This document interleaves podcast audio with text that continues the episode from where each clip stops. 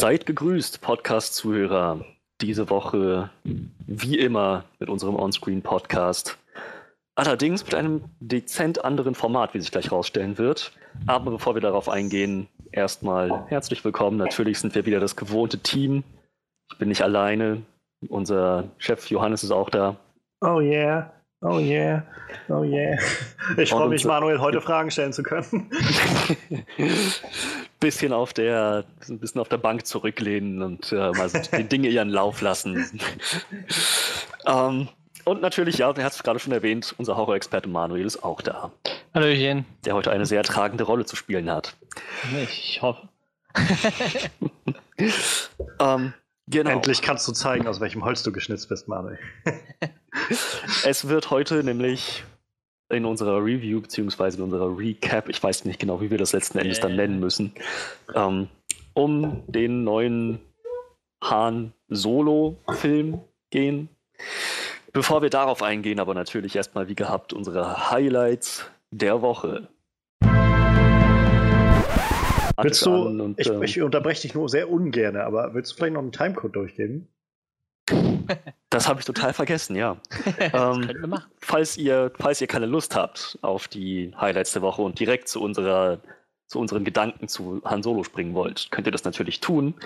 Wie gesagt, wir beginnen jetzt mit den Highlights und dann beginnt die Review zu Solo bei. Eine Stunde, 27 Minuten und 28 Sekunden. Genau, so, damit wäre das jetzt auch erledigt.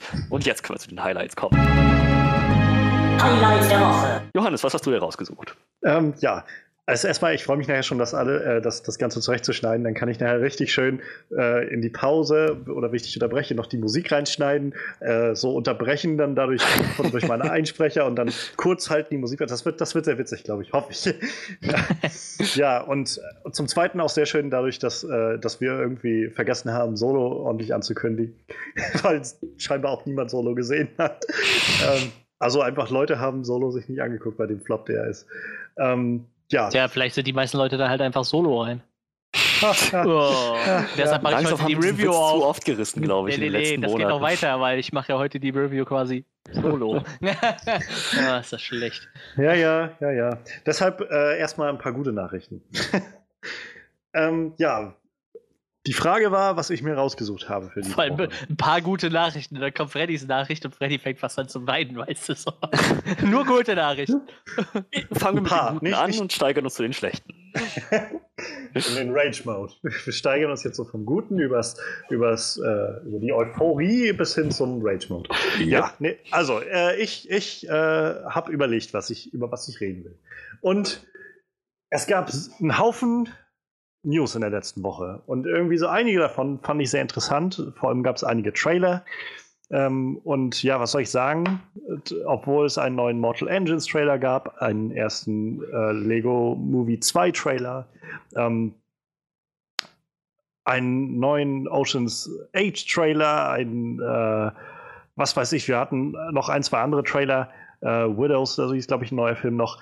Ja, ich, was soll ich sagen? Ich fresse einen Besen. Ich habe mir den Trailer für Bumblebee rausgesucht. Und das den würde was heißen. jetzt im Dezember kommenden, startenden äh, Spin-off-Film. Ich weiß nicht, ob es genau, also wie, inwieweit das zusammenhängt mit dem ursprünglichen Franchise, aber im Prinzip aus dem Transformers, aus der Transformers-Reihe. Ein neuer Film mit äh, Haley Steinfeld in der Hauptrolle äh, Regie geführt von Travis Knight. Und ja, der Film wird äh, offensichtlich in den 80ern spielen, wie so vieles heutzutage. Irgendwie ist das so die Anlaufstelle geworden. Ich glaube, in der letzten Woche gab es auch gerade so ein erstes Teaser-Foto für Wonder Woman, äh, der wahrscheinlich Wonder Woman 84 heißen wird. Auch da werden wir wieder viel 80er-Nostalgie erleben können, wahrscheinlich. Ich habe das Gefühl, heutzutage haben äh, Kinder, die nicht mal in den 80ern geboren sind, die 80er besser erlebt als irgendwie die meisten Leute, die die erlebt haben. Ja, ich Aber kann ja auch nicht mehr viel zu sagen. So, ich bin 88 geboren, ich habe mit den 80ern gar nichts zu tun. So. Außer dass ich auch gerade so drin geboren worden bin, äh, kann ich da nichts zu sagen. Tja, wir werden auf jeden Fall eine neue Facette kennenlernen jetzt in dem Bumblebee-Film. Denn, wie gesagt, er spielt in den 80ern. Es äh, wird hauptsächlich und tragend um den Transformer Bumblebee gehen. Ähm, ich habe bis in meinem Leben bisher zwei Transformers-Filme gesehen, den ersten und den zweiten, und habe danach gedacht, hm, not my cup of tea. ähm, und mir den Rest gespart. Ähm, Gerade weil die, äh, Michael Bay-Inszenierung in vielen Stellen einfach mehr auf, äh, auf Style over Substance setzt. Also vielfach sind die Dialoge sehr flach, ähm, teilweise vor allem bei späteren Teilen dann äh, borderline racist oder sowas. Ähm, Hauptsache, also seien wir ehrlich, warum Leute in die Transformers-Filme gehen, ist halt Krachbumm von den Autos, äh, die sich in große Roboter verwandeln und möglichst viel explodieren lassen. Und da ist an sich nichts gegen einzuwenden, aber ich persönlich bevorzuge dann doch, wenn auch noch eine gute Story und interessante Charaktere dabei sind und der Zuschauer nicht für blöd verkauft wird. Und ja, ich habe das Franchise, wie gesagt, schon ziemlich abgeschrieben. Ähm, Paramount, das Hauptfranchise wohl auch momentan, denn sie haben vor einer Woche oder zwei gerade noch den, den siebten, also quasi Nummer 6 jetzt, das wird sozusagen Nummer ein sechster Transformers-Film mit Bumblebee jetzt, aber die Nummer 6 in der Hauptreihe äh, quasi gestrichen und also vom, vom Terminkalender genommen. Und äh, ja, deshalb hatte ich auch eigentlich keinerlei Interesse für diesen Bumblebee-Trailer, so, äh, oder für Bumblebee generell, so, ja, Transformers-Film, was auch immer. Aber jetzt muss man erstmal davor nochmal sagen, es ist der erste Transformers-Film in diesem neuen Franchise, Live-Action-Transformers-Film, der nicht von Michael Bay inszeniert wird. Dazu kommt, dass man ganz offensichtlich äh, einen, einen anderen, eine andere Zielgruppe anstreben will als äh, 14-jährige Jungen. Die halt, das mögen, wenn einfach viel Dinge in die Luft fliegen und ein paar Frauen hinter zu sehen sind, am besten von Megan Fox oder so. Ähm, und insofern war ich dann halt schon so ein bisschen interessiert, wo, wo es dann wenigstens geht, als ich gesehen habe, dass der neue Trailer jetzt rausgekommen ist. Ähm, Haley Steinfeld ist halt auch noch eine sehr junge Schauspielerin. Das, ist jung? Immer, jünger als ich, sag ich mal. Die ist jetzt, glaube ich, 22 oder so. Mhm. Ähm, hatte, glaube ich, mit True Grit, so ähm, dem Coen Brothers Film, ihren, einen der ersten größeren Auftritte. Und äh, ja, ist halt ziemlich gut. Und dazu kommt Regisseur Travis Knight. Travis Knight ähm, hat bisher ja, davor, vor diesem Film, erst eine andere Regiearbeit geleistet. Und zwar, wer sich äh, zurückerinnert an die, an die an unsere Annalen. Ähm, ich hatte in einem Podcast vor, ich glaube schon wieder zwei Jahre her, sehr, sehr enthusiastisch mhm. in einem Flashlight über den Film Kubo and the Two Strings geredet. Und äh, ja, das ist jetzt der Regisseur, der diesen Film übernommen hat. Und was soll ich sagen? Also ich habe, als der Trailer losging, ähm, ein bisschen äh, erstmal eine, so einen Schreckmoment oder, oder einen kleinen Abstoßmoment dadurch erlebt, dass halt ein Transformers zu sehen war und ich gedacht habe, oh Gott, Transformers. Äh. Aber wenn ich ganz ehrlich bin, zeigt dieser Trailer eine Menge Herz für mich. Also mehr als ich in den anderen Trailern oder in Teil 1 und 2 von Transformers gesehen hätte. Ähm, ganz offensichtlich geht es halt in diesem Film um, dieses, um diese Beziehung der beiden Charaktere, also zwischen Haley Steinfelds Charakter, die diesen, diesen Wagen von, also quasi Bumblebee findet, der in, in diesem Film scheinbar in der Form eines Käfers noch ist, was sich auch irgendwie deutlich, weiß ich, sieht irgendwie deutlich angenehmer aus und irgendwie, weiß ich nicht, nachvollziehbarer aus, so ein bisschen als äh, als, naja, als so, so, ein Sportwagen, der irgendwie sowieso nie für jemanden irgendwie erreichbar ist. Ähm, ja, und davon ab, also für mich hat dieser Trailer irgendwie gezeigt, dass man mit Transformers vielleicht doch was Interessantes machen kann. Für mich jedenfalls interessant ist, was mehr zu bieten hat, als einfach nur Hauptsache fliegt, es fliegt eine Menge in die Luft und die Welt steht auf dem Spiel, denn ich habe das Gefühl, das Ganze wird, und so will mir das der Trailer, glaube ich, auch verkaufen, eher eine Geschichte werden über halt dieses Mädel, was dieses außerirdische Wesen findet, vielleicht so einen gewissen, so eine ET-Note drin hat ähm, oder so ein bisschen Iron Giant-Feeling dabei trägt. Generell scheint das Ganze eher auf so eine gewisse Coming-of-Age-Geschichte sich zu beziehen. Ähm, und vor allem um die Freundschaft der beiden zu gehen, was nachdem ich sehe. Also einer der schönsten Shots in dem, äh, in dem Trailer für mich ist ganz kurz, wo äh, also Haley Steinfelds Charakter und noch andere Charaktere äh, quasi in Bumblebee als Käfer drinne sitzen und irgendwie einfach an so einer, so einer sonnenbeschienenen Straße langfahren irgendwie. Und naja, einer der, also der, der Money Shot für mich dann ist so ein bisschen am Schluss eigentlich, vor allem als sie halt ähm, sich umarmen irgendwie. Und das, es, es wirkt deutlich intimer, deutlich persönlicher alles als das, was ich in Teil 1 oder 2 von Transformers gesehen habe. Ähm, ja, dazu die, diese 80er-Note, also ich habe in den letzten Jahren, glaube ich, genug 80er-Sachen gesehen. Es müsste meinetwegen nicht zwingend in den 80ern spielen. Sie werden sich sicherlich was Interessantes ausdenken dafür. Ähm, ja, ich habe einfach gerade echt Hoffnung, dass das dass ein anderer Regisseur, gerade jemand, der mit Kubo and the Two Strings gezeigt hat, dass er unglaublich feinfühlig ist, was äh, die Inszenierung von ja, interpersonellen oder äh, maschinellen Bezie Be Beziehungen angeht, ähm, dass er der darin sehr versiert ist. Wenn so jemand sich so, so einer Sache annimmt und nicht jemand wie Michael Bay, ähm, dann kann das vielleicht ein Film werden, der mich sehr interessiert. Und ähm, ich hoffe, dass das tatsächlich ein guter Film wird. Also, ähm, ich meine, ich hoffe immer, dass die Filme irgendwie gut werden, aber ich habe wirklich Grund zur Annahme, dass das Ganze ein guter Film werden könnte und wäre damit quasi dann der erste wirkliche Transformers-Film, den ich, äh, den ich, auf den ich mich jetzt gerade so ein bisschen freue. Und ja, hm. also zum einen äh, bin ich gespannt, was ihr von dem Trailer haltet und zum anderen bin ich äh, gespannt, ähm, ob, ihr, ob ihr mir jetzt vorwerft, dass ich irgendwie irgendwelche Prinzipien verraten hätte. Also, ich war tatsächlich ein bisschen ich weiß, ich verwirrt. War, ja, ich war, wie gesagt, ich war auch sehr überrascht, als ich den Trailer heute gesehen habe und dachte, ey, das sieht gar nicht schlecht aus. So. Aber wie gesagt, was, was haltet ihr von, von Bumblebee? War, war, war sehr lustig. Wir besprechen äh, ab und zu ja schon mal unsere News im, im äh, Vorfeld so ein bisschen. Und äh, Johannes sagt dann so, ja, ich mach den Bumblebee-Trailer. Und ich dachte so, was? ich glaube, also äh, das, das Schöne war wahrscheinlich einfach, weil du gefragt hattest, was denn noch so alles war. Ja. Und ich dann äh, meinte, ja, wir haben halt noch einen Teaser-Trailer für Lego Movie 2, den ersten Ralf Reicht 2 Trailer, wir haben ja, ja, ja jetzt irgendwie Mortal Engines oder so, aber ich nehme den Bumblebee-Teaser. Ja, ja, und ich dachte, hä, was? Wieso? ja, äh, das, das, deshalb war ich dann ein bisschen, äh, ich, deshalb musste ich mir den Trailer dann eben auch mal angucken, so, weil also wenn Johannes das überzeugt, dann. Äh, Für die, in den meisten Fällen guckt man sich die Trailer nicht an, die wir besprechen. Ja, ja, eben. Ich, aber in dem Selbst Fall, wenn er die vorstellt, die Sachen. Ja, ein, ich mag das ich, gerne, das Franchise, und sieht schon Ja, genau. Ich, ich saug mir das immer aus den Fingern so. Ich höre mir mal an, was die anderen mir so zum Trailer erzählen, und dann passt nicht mehr auf meinen eigenen Trailer im Kopf zusammen. Ja, das Lustige ist ja so, dass die halt in den ersten beiden Transformers-Filmen halt irgendwie schon den Versuch gestartet haben, so eine engere Beziehung zwischen Bumblebee und äh, wie hieß der Charakter damit? Shia John, John Witwicky, glaube ich, ne? Der Charakter, den er gespielt hat. Ich glaube, er hieß John Wiki Wiki, Wiki, Wiki. Ach, ich weiß nicht mehr. Irgendwie so. Ähm, was halt in dem Film nicht so wirklich funktioniert hat. Ich meine, da, dafür haben sie sich dann halt zehn Minuten Zeit genommen und dann ist halt alles explodiert. Mehr oder weniger so. Was man halt so von Transformers-Film erwartet. Ich muss sagen, ich mag die ersten beiden Transformers-Filme trotzdem sehr gerne.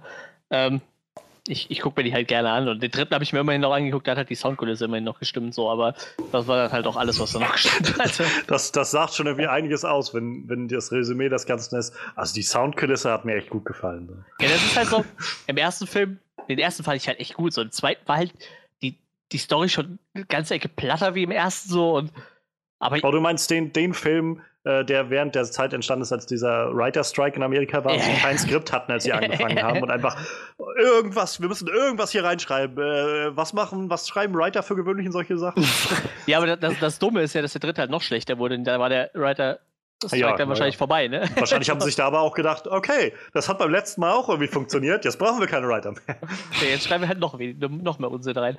Und äh, im vierten haben sie es ja noch nicht mal mehr geschafft, dass die Soundkulisse stimmte. So, bis dahin bin ich ja noch mitgegangen, dann hatte ich halt keinen Bock mehr.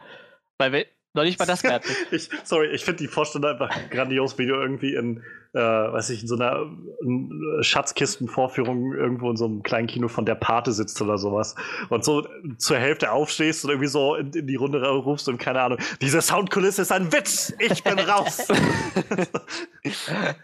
nee, aber wenn du so, wenn du so den ersten Film geguckt hast, wirklich auch so im Kino, ne, und diese Dubstep-Sounds, die sie halt für die Verwandlung genommen haben, die waren halt so, die haben so geil da reingepasst, die waren so genial. Und das haben sie im vierten Teil komplett weggenommen. So, diese ganzen Dubstep-Sounds waren einfach weg. So, und das hat halt für mich irgendwie so diesen Verwandlungssound so geprägt. Und auf einmal hört sich das dann einfach an wie so ein mechanisches Klackern irgendwie. Und du denkst so, was ist hier gerade passiert? weißt du, alle Schauspieler sind weg. Also, das ist ja schon mal das Erste. Ich glaube, so ein, zwei Nebendarsteller waren halt alle weg. Äh, und die, die, Story war halt noch mehr Käse als davor, wo die dir schon denkst, das kann eigentlich nicht mehr sein. Und dann ist auch noch die Soundkulisse weg, die du so gefeiert hast in den ersten drei Teilen. Das ist halt, als hätten die einfach so jeden Film was rausgestrichen und sich so gedacht, so, komm, wir probieren mal mit noch weniger, aber gucken, wie viel wir wegnehmen können, bis die Leute nicht mehr kommen. So. Das hat ja scheinbar bis Transformers 6 nicht funktioniert, da sind die Leute irgendwie immer noch reingelaufen. Transformers Na, ich meine, man muss dazu sagen, der fünfte Teil, also der jetzt letztes Jahr kam, Transformers The Last Night, ähm, hat schon einen sehr, sehr großen äh, Abbruch im Vergleich zu den vorherigen Filmen dargestellt. Er hat zwar immer noch einen Haufen Geld, äh, also weltweit insgesamt 605 Millionen Dollar eingespielt, was ja. halt nicht wenig Geld ist, aber wenn man das mal im, im Kontext sieht, der, der restlichen Filme, ähm, dann hat er halt im Vergleich ja, zum Vorfilm fast nur noch die Hälfte eingespielt. Das ist halt schon, also das signalisiert schon, dass irgendwie ein Großteil der Bevölkerung oder der Zuschauer gesagt hat, ja, ich glaube, das kann man sich auch klemmen.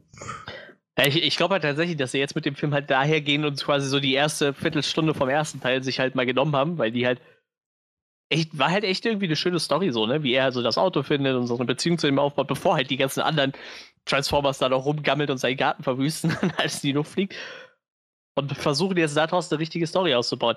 Aber ich habe jetzt schon gelesen, ähm, dass tatsächlich auch ganz viele andere Transformers schon irgendwo angekündigt sind. Also gehe ich fast davon aus, dass der Film damit endet, dass Optimus Prime ihn abholt oder so. Also ich bin mir noch nicht so sicher. Ich bin da noch ein bisschen skeptisch. So.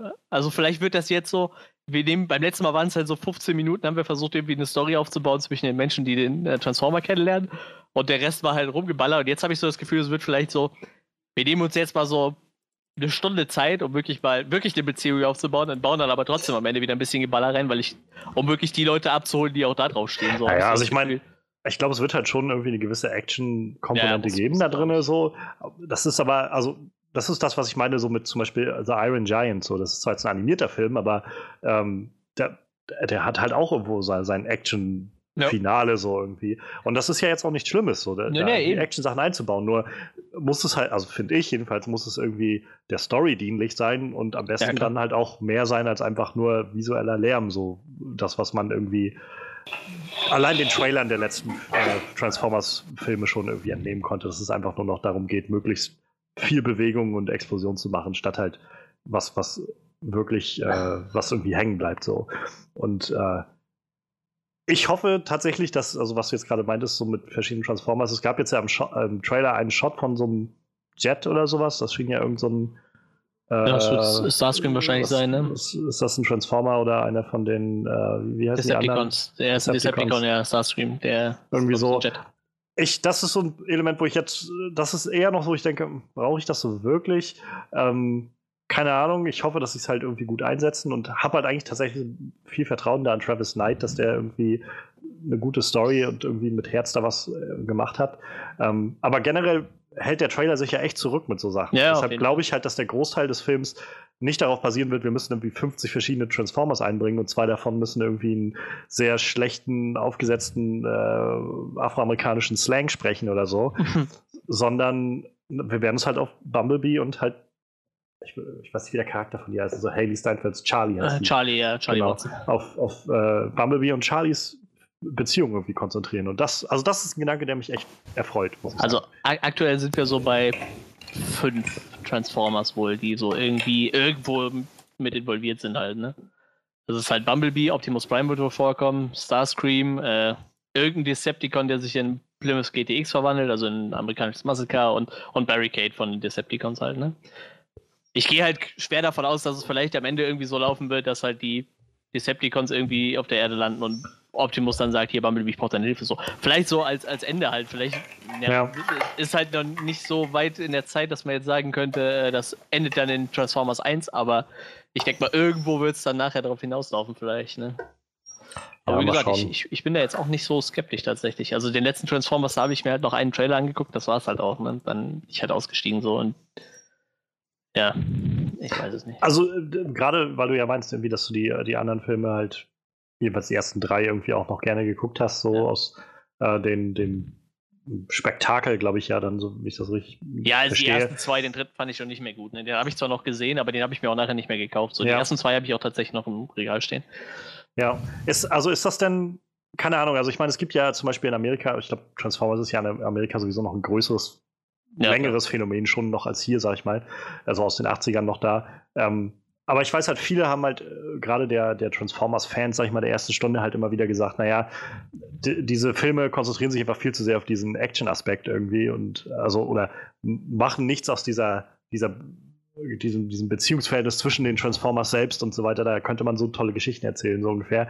Das machen, macht sie aber nicht, weil Transformers als Marke, wie wir das halt haben, ist halt nun mal irgendwie äh, quasi direkt verbunden mit großer Action und Explosionen und am besten ist, steht immer die Welt gleich mit auf dem Spiel.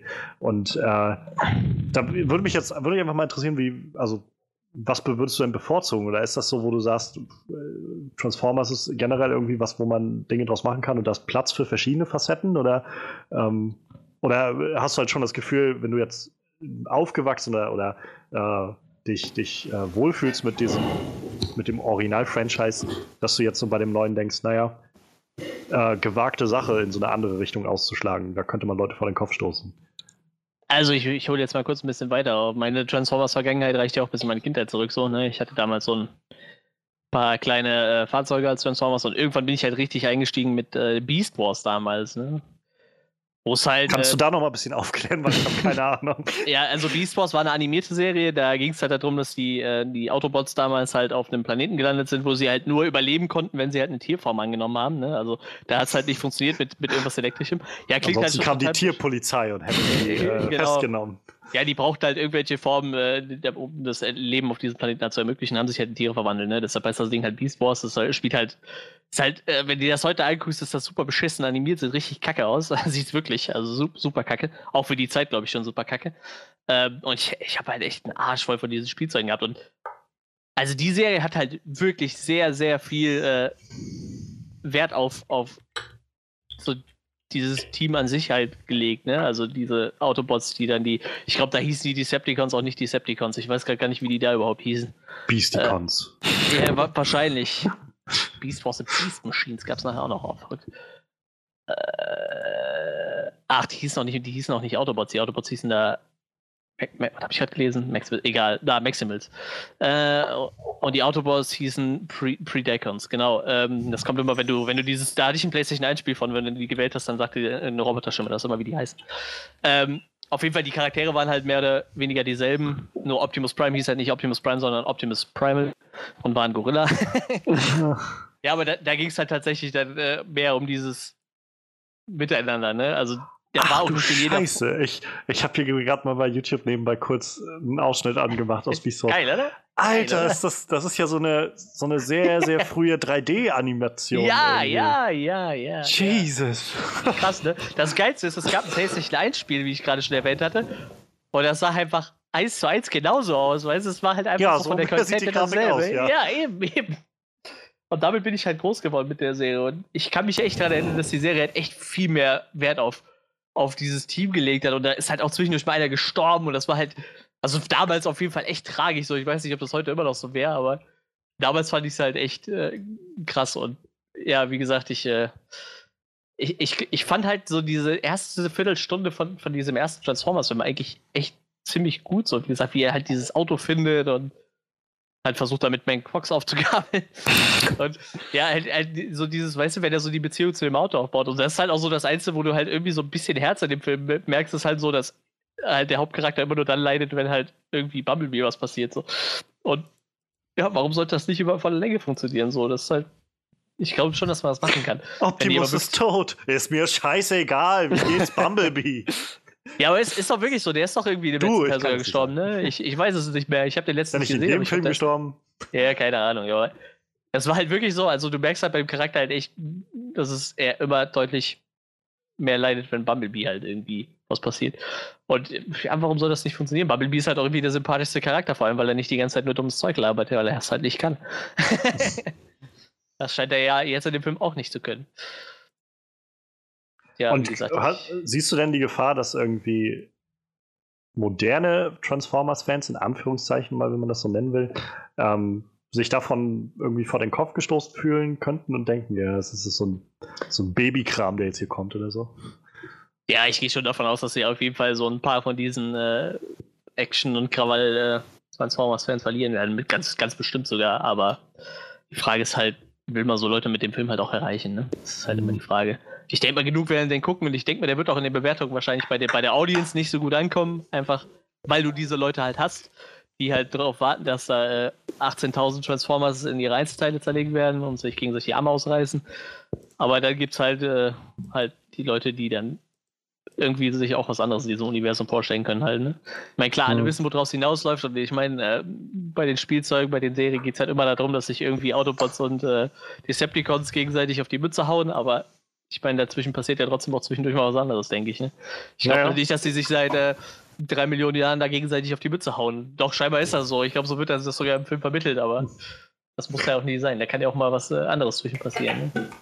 Ja, wie gesagt, was mich einfach freut gerade ist so ein bisschen, dass es nicht überfrachtet wird mit vielen Transformers Ja, oder so, ja. sondern eher, eher sich klein hält scheinbar. Ähm, ja, Freddy, wie sieht's bei dir aus? Du bist, Freddy, du bist ein, ein äh, gut situierter Herr, der gerne ins Kino geht und gleichzeitig auch gerne seine äh, eine gute Action präsentiert bekommt. Interessiert dich Transformers? Was, also ich, ich muss sagen, ich komme gerade aus dem Staunen nicht mehr raus. Nicht wegen des Trailers, sondern wegen deiner Reaktion darauf. Ähm, ich meine, wie oft haben wir jetzt schon über Spin-offs und Spin-offs von Spin-offs gesprochen, aus überflüssigen Franchises, in denen die Story schon eigentlich längst ausgemolken ist. Und naja, dann kommt jetzt dieser Bumblebee-Trailer, von dem ich am Anfang auch echt dachte, das ist ein völlig anderer Film. Als ich dann den Bumblebee aus Transformers gesehen habe, da ist mir alles aus dem Gesicht gefallen. Und dann, das, das scheint bei dir Anklang zu finden. Und ich, ich, ich kann mir das nicht so recht erklären. Ich meine, das ist im Prinzip genauso eine Art von Trailer, wie, wie sie, also meiner Meinung nach, das ist genauso eine Art von Trailer, wie wir sie in letzter Zeit immer mal wieder doch auch bemängelt haben. Einerseits wegen des Kontexts in, in Franchises, die eigentlich längst totgeprügelt sind. Und andererseits auch vom Inhalt her. Das ist so ein nichtssagender Trailer irgendwie. Ja, es ist ein Auto und das wird von einem Menschen gefunden und äh, der hat erstmal Schwierigkeiten, sich einzuleben. Punkt. Das, das sind alles so Dinge, die kann ich mir von so ziemlich jedem ähm, Autobot herleiten. So, schon im ersten Transformers dachte ich mir, dass es wohl ungefähr so ablaufen müsste, wenn ein Autobot auf die Erde kommt. Äh, ich, äh, dieser Trailer gibt mir absolut gar nichts und ich habe ungefähr denselben, äh, dasselbe Bedürfnis dazu, mir den im Kino anzusehen wie Solo. Also geht gegen null. ähm, Uh. ja, ja, das ist, das ist meine Ansicht. Ich finde es schön, dass du dich doch für sowas begeistern kannst. Das ist eine schöne Überraschung. Ähm, aber es Also- ist halt trotzdem eine Überraschung. Ich, ähm, also zum einen würde ich gerne wissen, auf welchen, welche Trailer du dich gerade beziehst, dabei, wenn du meinst, wir hatten solche Trailer schon. Ähm, Wir hatten Solo, wir so- wir hatten Jurassic World. Wir naja, hatten- naja, Moment, Moment, das sind aber völlig unterschiedliche äh, Different Animals so. Äh, Also jedenfalls meiner Meinung nach, bei, bei dem, was ich bisher sehe. Also ähm, mal davon ab, dass der Trailer oder dieser Teaser halt noch keine, äh, keine wirkliche Story präsentiert, stimme ich dir zu. Ähm, jedenfalls nichts groß herausragend anderes oder so, Kreatives, aber er präsentiert mir doch einen sehr anderen Ton als das, was ich von Transformers-Filmen gewöhnt bin. Ähm, ist meine Ansicht, denn ich habe das Gefühl, dass es doch deutlich intimer und, und, äh, und ja, irgendwie äh, emotion, emotionsbezogener wirkt als äh, in den Trailern, wo man irgendwie hauptsächlich sieht, wie Dinge in die Luft fliegen. Oder große, fette äh, Dinosaurier-Roboter umherlaufen oder sowas. Ähm, und ähnlich hatte ich, also ich habe zum Beispiel nicht das Gefühl, dass, äh, dass Jurassic World irgendwie einen, einen ähnlichen Ton anstrebt mit, mit seinem Trailer. einen recht anderen Ton noch als den vorherigen. Ja, schon. Nee, aber ich, also ich meine, einen anderen Ton anstrebt als der Bumblebee-Trailer. Ja, natürlich, aber das, das Konzept Achso, ist ja deine, deine, deine, deine Kritik be- bestand jetzt darin, dass, äh, dass ich mich an, oder deine Kritik, aber deine Anmerkung bestand jetzt darin, dass ich äh, quasi bei Jurassic World mich daran anstoße, dass der Ton anders ist als vom, vom äh, Anfangsfilm und bei Bumblebee mich nicht daran anstoße, dass der Ton sich geändert hat. Nein, ähm, es geht ge- generell, wie gesagt, mit dem Ton hat das dann erstmal fast gar nichts zu tun. Es geht generell, wie gesagt, nur darum, um den Spin-off-Charakter und um den Inhalt des Trailers. Naja, ich glaube, der Spin-off-Charakter ist halt nicht das, was mich so, also generell kaum stört. Mir, mir geht es eher darum, wenn die Qualität oder die, die, die Aufmachung sich sehr, sehr stark äh, von dem abwendet, was es halt mal war. Also das ist, glaube ich, eher das, was mich stört. Also vielleicht habe ich das sonst nie so gut kommuniziert, das weiß ich jetzt nicht so genau, aber ähm, ich, generell, Film kann halt ja auch als Spin-off irgendwie gut werden oder als Fortsetzung oder als äh, Reboot oder sonst was so. Okay, aber dieser Bumblebee-Film wird ja jetzt wahrscheinlich doch sehr anders als das, was es mal war in Transformers. Ja. Warum stört ja. dich das nicht? Weil ich finde, dass das, also weil das Originale oder das Franchise, was wir bisher hatten mit fünf Filmen, halt von dem Ton und den Sachen, die es gemacht hat, halt mich überhaupt nicht angesprochen hat. Ah. Und deshalb ist die Wahrscheinlichkeit sehr groß, oder was ist groß, gibt auch daneben noch, neben diesem Ton andere Sachen, die mich nicht ansprechen, aber äh, dadurch, dass es schon mal anders wird, sehe ich halt Potenzial, dass es mich eher ansprechen könnte, als das, was ich bisher gesehen habe, was mich nämlich gar nicht angesprochen hat. Ah ja, verstehe, daher wird der Wind. Ja gut, okay, das, ähm, das, das erklärt vielleicht einiges. Dennoch ist es dennoch, mit, mit all diesem im Hinterkopf ist das trotzdem ein Trailer, von dem ich nie gedacht hätte, dass der dich ansprechen würde. Weil das ist halt so, es kommt halt nichts rüber für mich in dem Trailer, so gar nichts. Irgendwie, das ist, hm. wie gesagt, alles sehr vorhersehbar, sehr zu erwarten. Und irgendwie habe ich auch so den, genau dasselbe Gefühl gehabt wie bei Solo. Wer hat dann jetzt nach diesem Film geschrien? Ich meine. Das stimmt, also ich glaube niemand wirklich. Das, das, also bestimmt gibt es irgendwelche Transformers-Fans, die genau das sehen wollten, ich weiß es nicht. Ähm, aber ich muss sagen, dieser Trailer bietet, ach, es ist halt es ist halt der erste Teaser-Trailer so und gibt halt erst, für mich jedenfalls erstmal einfach ein macht, setzt erstmal so eine Flagge in so einen Berg und sagt, wir streben halt einen Film mit diesem Ton an. So, und das ist halt das, was mir dieser Trailer gut vermittelt. Und der Ton sagt mir halt gerade sehr, stellt euch auf einen Film aus diesem Transformers-Franchise oder, oder dem Transformers-Universum. Ich weiß halt nicht, wie genau das jetzt damit zusammenhängt, ob das vielleicht in einem völlig separierten Universum spielt und das ein anderer Bumblebee ist als der, den wir in den ersten Trans oder den Transformers-Filmen sehen konnten oder ob das ein Prequel ist, ich habe keine Ahnung. Aber für mich kommt halt schon rüber, das wird ein anderer Film als die, die ihr kennt aus diesem Franchise. Und gerade diese, also ich, ich bin ja auch irgendwie so ein, so ein Sucker für diese, äh, für genau diese so, so Coming-of-Age-Geschichten. Und ähm, wie gesagt, ich fühle mich sehr an E.T. und, und so der, äh, der, der, wie ist er, der Gigant aus dem All im Deutschen oder so, also der, der, ja, der Iron Giant. Ähm, ich fühle mich sehr an solche Sachen erinnert, wo es halt wirklich darum geht, irgendwie so dieses childlike Wonder irgendwie zu sehen, so diese, zu sehen, wie so ein Kind irgendwie damit in Kontakt tritt mit so einem außerirdischen Wesen und ähm, und tatsächlich, also das, was mir noch am ehesten Gedanken oder, oder Kopfzerbrechen oder, oder was, ist, äh, was, was mich dazu bringt, erstmal so ein bisschen noch etwas mehr Abstand zu halten oder äh, so ein bisschen äh, mich nicht voll auf, darauf einzuschießen, sind halt so diese Momente, wo ich irgendwie sehe, wie so ein Düsenjet sich in, in so ein Decepticon verwandelt oder sowas. Das ist, wo ich eher so noch einfach diese so vorgeprägt bin von den bisherigen Transformers-Filmen und eher so, oh, okay, okay, okay, ich weiß nicht. Naja. Ja, gut. Aber, also was ich, Aber, ich also persönlich also, halt von dem Trailer nicht besonders viel, also von dem Teaser nicht besonders viel, wenn vielleicht der erste Trailer kommt, sieht das nochmal anders aus. Ich meine, das war jetzt auch nicht viel Material. Ähm, mal schauen. Ich, ich werde ihn jetzt nicht von vornherein abschreiben, den Film. Also ich kann dir insofern zustimmen, als dass ich, äh, wie gesagt, selbst überrascht war, dass das irgendwie was war, was mich angesprochen hat. Ähm, und ich, ich habe, also ich fühle mich gerade so ein bisschen erinnert, wir hatten vor, äh, schon auch schon länger her, muss irgendwie im Februar oder, oder so gewesen, an, gegen Anfang des Jahres, äh, hatte ich den, den Wrinkle in Time Trailer auch mal mit reingegeben, wo wir drüber geredet hatten. Und ich glaube, das war auch ähnlich, sodass ich irgendwie derjenige war, der so meinte, yay, coole, es sieht nach einer coolen Fantasy-Geschichte mit, äh, mit, mit so Kiddies und so aus. Und irgendwie so der generelle Tenor war, äh.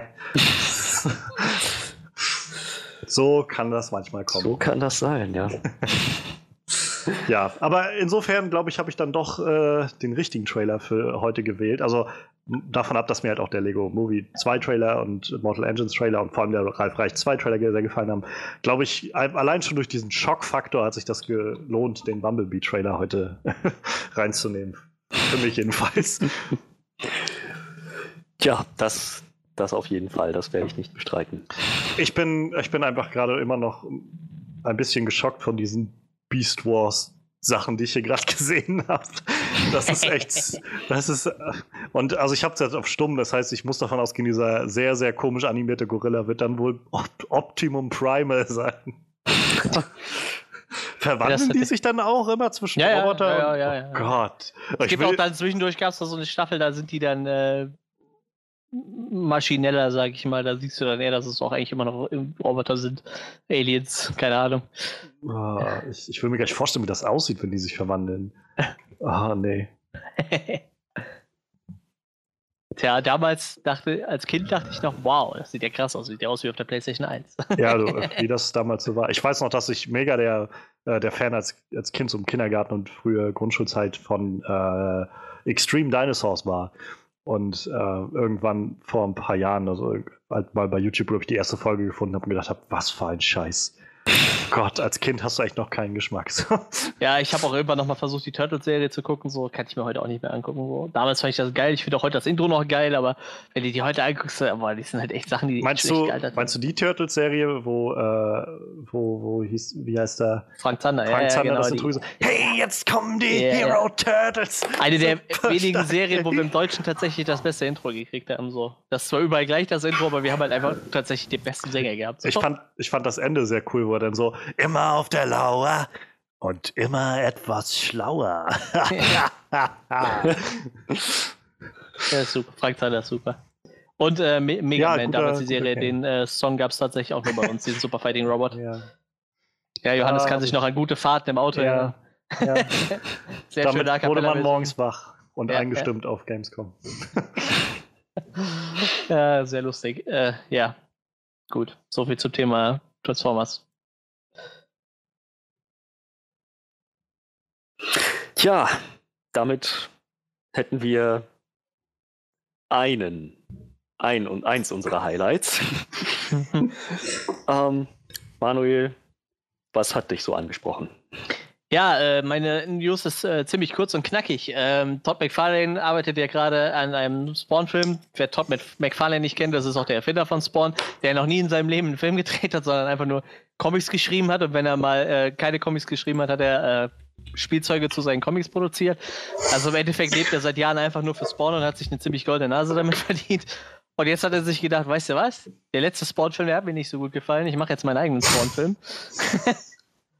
ähm, und hat sich jetzt äh, tatsächlich ein äh, prominentes Gesicht geholt, äh, der äh, Simmons spielen soll, den äh, titelgebenden Charakter, der nachher zu Spawn wird. Äh, und zwar wird äh, Jamie Foxx als Simmons spielen. Das freut mich tatsächlich sehr zu hören. Ich äh, mag Jamie Foxx sehr gerne und ich glaube, der wird das ziemlich gut machen. Ich muss sagen, ich mochte den Film von 99 tatsächlich sehr gerne. War es 99? Nee, 97, Entschuldigung. Äh, wer hat denn damals nochmal? Damals hat äh, Michael J. Michael White, J. White genau, ne? genau, hat äh, damals den Al Simmons gespielt. Wie gesagt, und jetzt werden wir Jamie Foxx in der Rolle sehen. Ähm, ja, ich äh, lese sehr viele Spawn-Comics tatsächlich. Ich habe ein paar hier stehen, die sind ja bei uns äh, als richtig nette, fette Paperbacks erschienen. Ähm, da habe ich ein paar von. Die, äh, da, deshalb verdient er sich auch eine goldene Nase. Also ich bezahle hier für 10 Comics im Hardcover 34 Euro so. also äh, Spawn ist, glaube ich, mit einer der teuersten Serien, die man so sammeln kann, wenn ich mir das so angucke. Ähm, ja, wie gesagt, jetzt kriegen wir halt äh, einen netten Spawn-Film mit ich, Jamie Foxx in der Hauptrolle. Ich glaube, viel mehr Infos gibt es zu dem Film auch noch gar nicht. Äh, wie gesagt, außer der Regisseur halt, Todd McFarlane und jetzt halt Jamie Foxx. Ja, für mich ist das eine gute Nachricht. Ich, ich glaube, der könnte das gut machen. Interessiert mich halt, ob er dieses Franchise halt auch kennt. Ob ihm das vielleicht vorher schon zugesagt hat, so. Weil ich denke mir halt so, wenn, wenn, du sie halt, wenn du halt Todd McFarlane bist und halt äh, jede Facette dieses deines eigenen Werks kennst, holst du dir halt jemanden ins Haus, der halt gar keine Ahnung davon hat, oder einfach weil du ihn als Schauspieler schätzt, oder ist er vielleicht Jamie Foxx sogar selber ein Fan? Man also, weiß es nicht. Nach dem, was ich gehört habe, was im Nachhinein so rauskam, äh, meinte Todd McFarlane wohl, dass, äh, dass Jamie Foxx wohl ziemlich direkt auf ihn zugekommen ist und meinte, ja, ich, äh, wenn du den Film da machst und so, das wäre was, wo ich auf jeden Fall irgendwie mich gerne beteiligen will und so. Und ich rate mal, dass er es dann wohl gesehen, also kennt. Ja. Ja, ich glaube, ich glaub, Spawn ist auch relativ bekannt, behaupte ich jetzt mal. Ich weiß nicht, bei uns nicht so, aber ich glaube, bei den Amis ist es. Äh es gab, glaube ich, eine ne sehr, also nach dem Film, der, naja, ähm, gab es, glaube ich, noch eine sehr erfolgreiche HBO-Serie, die so Zeichentrick ja, animiert ja, genau. war. Und die soll wohl ziemlich, ziemlich gut und ja. wie gesagt, auch recht lange gelaufen sein. So. Oder über ein paar Staffeln jedenfalls gelaufen sein. Und die hat wohl, glaube ich, das in Amerika jedenfalls wohl ziemlich etabliert, so mit Spawn. Hm. Ja, ich, ich, ich glaube aber als Comic war der damals schon nicht so unbekannt, meine ich. Ne? Ich weiß halt nicht, Das wie es gelaufen ist, ja. aber bei uns geht's halt so. Wie gesagt, wir haben jetzt halt die Möglichkeit, ähm, ich, ich glaube auch Panini hat die Rechte bei uns. Ich bin mir nicht sicher. Panini hat ja eigentlich die Rechte für alle Comics, so die bekannt sind. Und wie gesagt, bei uns gibt's jetzt auch die Möglichkeit, diese Dick Paperbacks zu kaufen. Die gi- gibt's halt auch in Amerika und die gibt's jetzt auch bei uns. Und ich glaube, wir kriegen sogar mehr wie die Amis davon. Die Amis haben irgendwie bei Band 12 aufgehört und wir kriegen, glaube ich, so weit, wie, wie die Rechte da sind. Und äh, ja, wie gesagt, ich, ich mag den Comic sehr gerne. Der ist echt ziemlich gut. Ziemlich düster auf jeden Fall. Hat auch, ich weiß gar nicht, irgendwo habe ich eben noch so ein, so ein äh, ja, to, to, Top 50 Greatest Comics, Comic Book Characters äh, Spawn hat auf äh, Platz 36 gelandet. Bei INGs 2011er Liste. Ja. Wie gesagt, äh, wie, wie sieht es denn bei euch aus mit dem Spawn-Universum? Seid ihr da überhaupt drin? Habt ihr da überhaupt euch mal irgendwas zu angesehen, angehört, ange irgendwas getan? Total. Äh, der, der äh, Charakter, den ich am besten auswendig kenne. Könnte dir jeden, jeden Comic sofort zitieren. Sehr gut. Also gehe ich auch davon aus, dass du den Film nicht gesehen hast. Ja? Äh, ich habe Ausschnitte aus dem ersten Film gesehen, den es bisher gab. Je- Jetzt musst du dir Ähm. aus Spaß mal, ähm, wenn du nachher Zeit hast, guckst du mal bei, äh, bei YouTube, guckst du dir auch mal eine, eine Animation von dem Mantel aus Spawn an. Das habe ich gesehen, ja. Ja, aber bei der ist, glaube ich, für heutige Verhältnisse sogar noch relativ gut animiert, wenn du dir dagegen die Beast Wars-Serie Ich, anguckst. ich meine, nach dem, was ich gelesen habe, äh, ging da auch damals das meiste Budget rein. ja, ja, diese, ja, eine, so. diese einzige eine äh, Aufnahme da oder die Animation. Er, von er, hat so, er hat so, so ein paar, ne? Und meistens flattert er halt nur rum, aber es gibt halt so eine, wo er sich halt. Äh, ja, aber irgendwie von ja, der, so von der Decke irgendwie so runterkommt. ja, ja, und dann verwandelt sich das Ding halt in so einen Schutzpanzer halt, ne? Aber das war für damalige Verhältnisse schon echt gut. Ja, ich weiß nicht. Also, ich stecke jetzt halt echt nicht so drin bei dem Charakter. Ich, äh, ich habe einen sehr interessanten Podcast mal gehört, wo sie über Spawn geredet haben, so die Entstehung von Spawn und so ein bisschen die Comic-Geschichte dahinter, auch ein bisschen über den Film. Ähm, ich, der, der Film hat halt, also ist, wie du schon meinst, ist ja irgendwie jetzt auch nicht so der Erfolg geworden damals so. Er hat, glaube ich, so einen kleinen, kleinen Kultkreis irgendwie um sich geschart von Leuten, die das irgendwie sehr zu schätzen wissen, wie, wie trippy irgendwie dieser Film so ist. Keine Ahnung, mit äh, John Leguizamo irgendwie als der, der, wie heißt der, Violator, Violator, so, ja, der, ja. und der dann irgendwie, äh, was war es, wie Pizza mit, mit irgendwie Schaben oder sowas drauf ist oder so. Ja, Und ja. was er wohl halt wirklich gemacht hat, also es war wohl nicht irgendwelche welche Attrappen oder so, sondern es waren echte, echte Wesen. ähm, Gott. Ich, und dann halt für so einen Film, ne? Das denkst du so, ja. ja. Der Aber- Charakter war auch echt widerlich, aber der ist halt auch im Comic echt widerlich. Also der war auch so. Ich glaube, der Hauptcharakter wäre halt echt austauschbar gewesen, aber, aber der Violator damals, der, der war schon echt fies.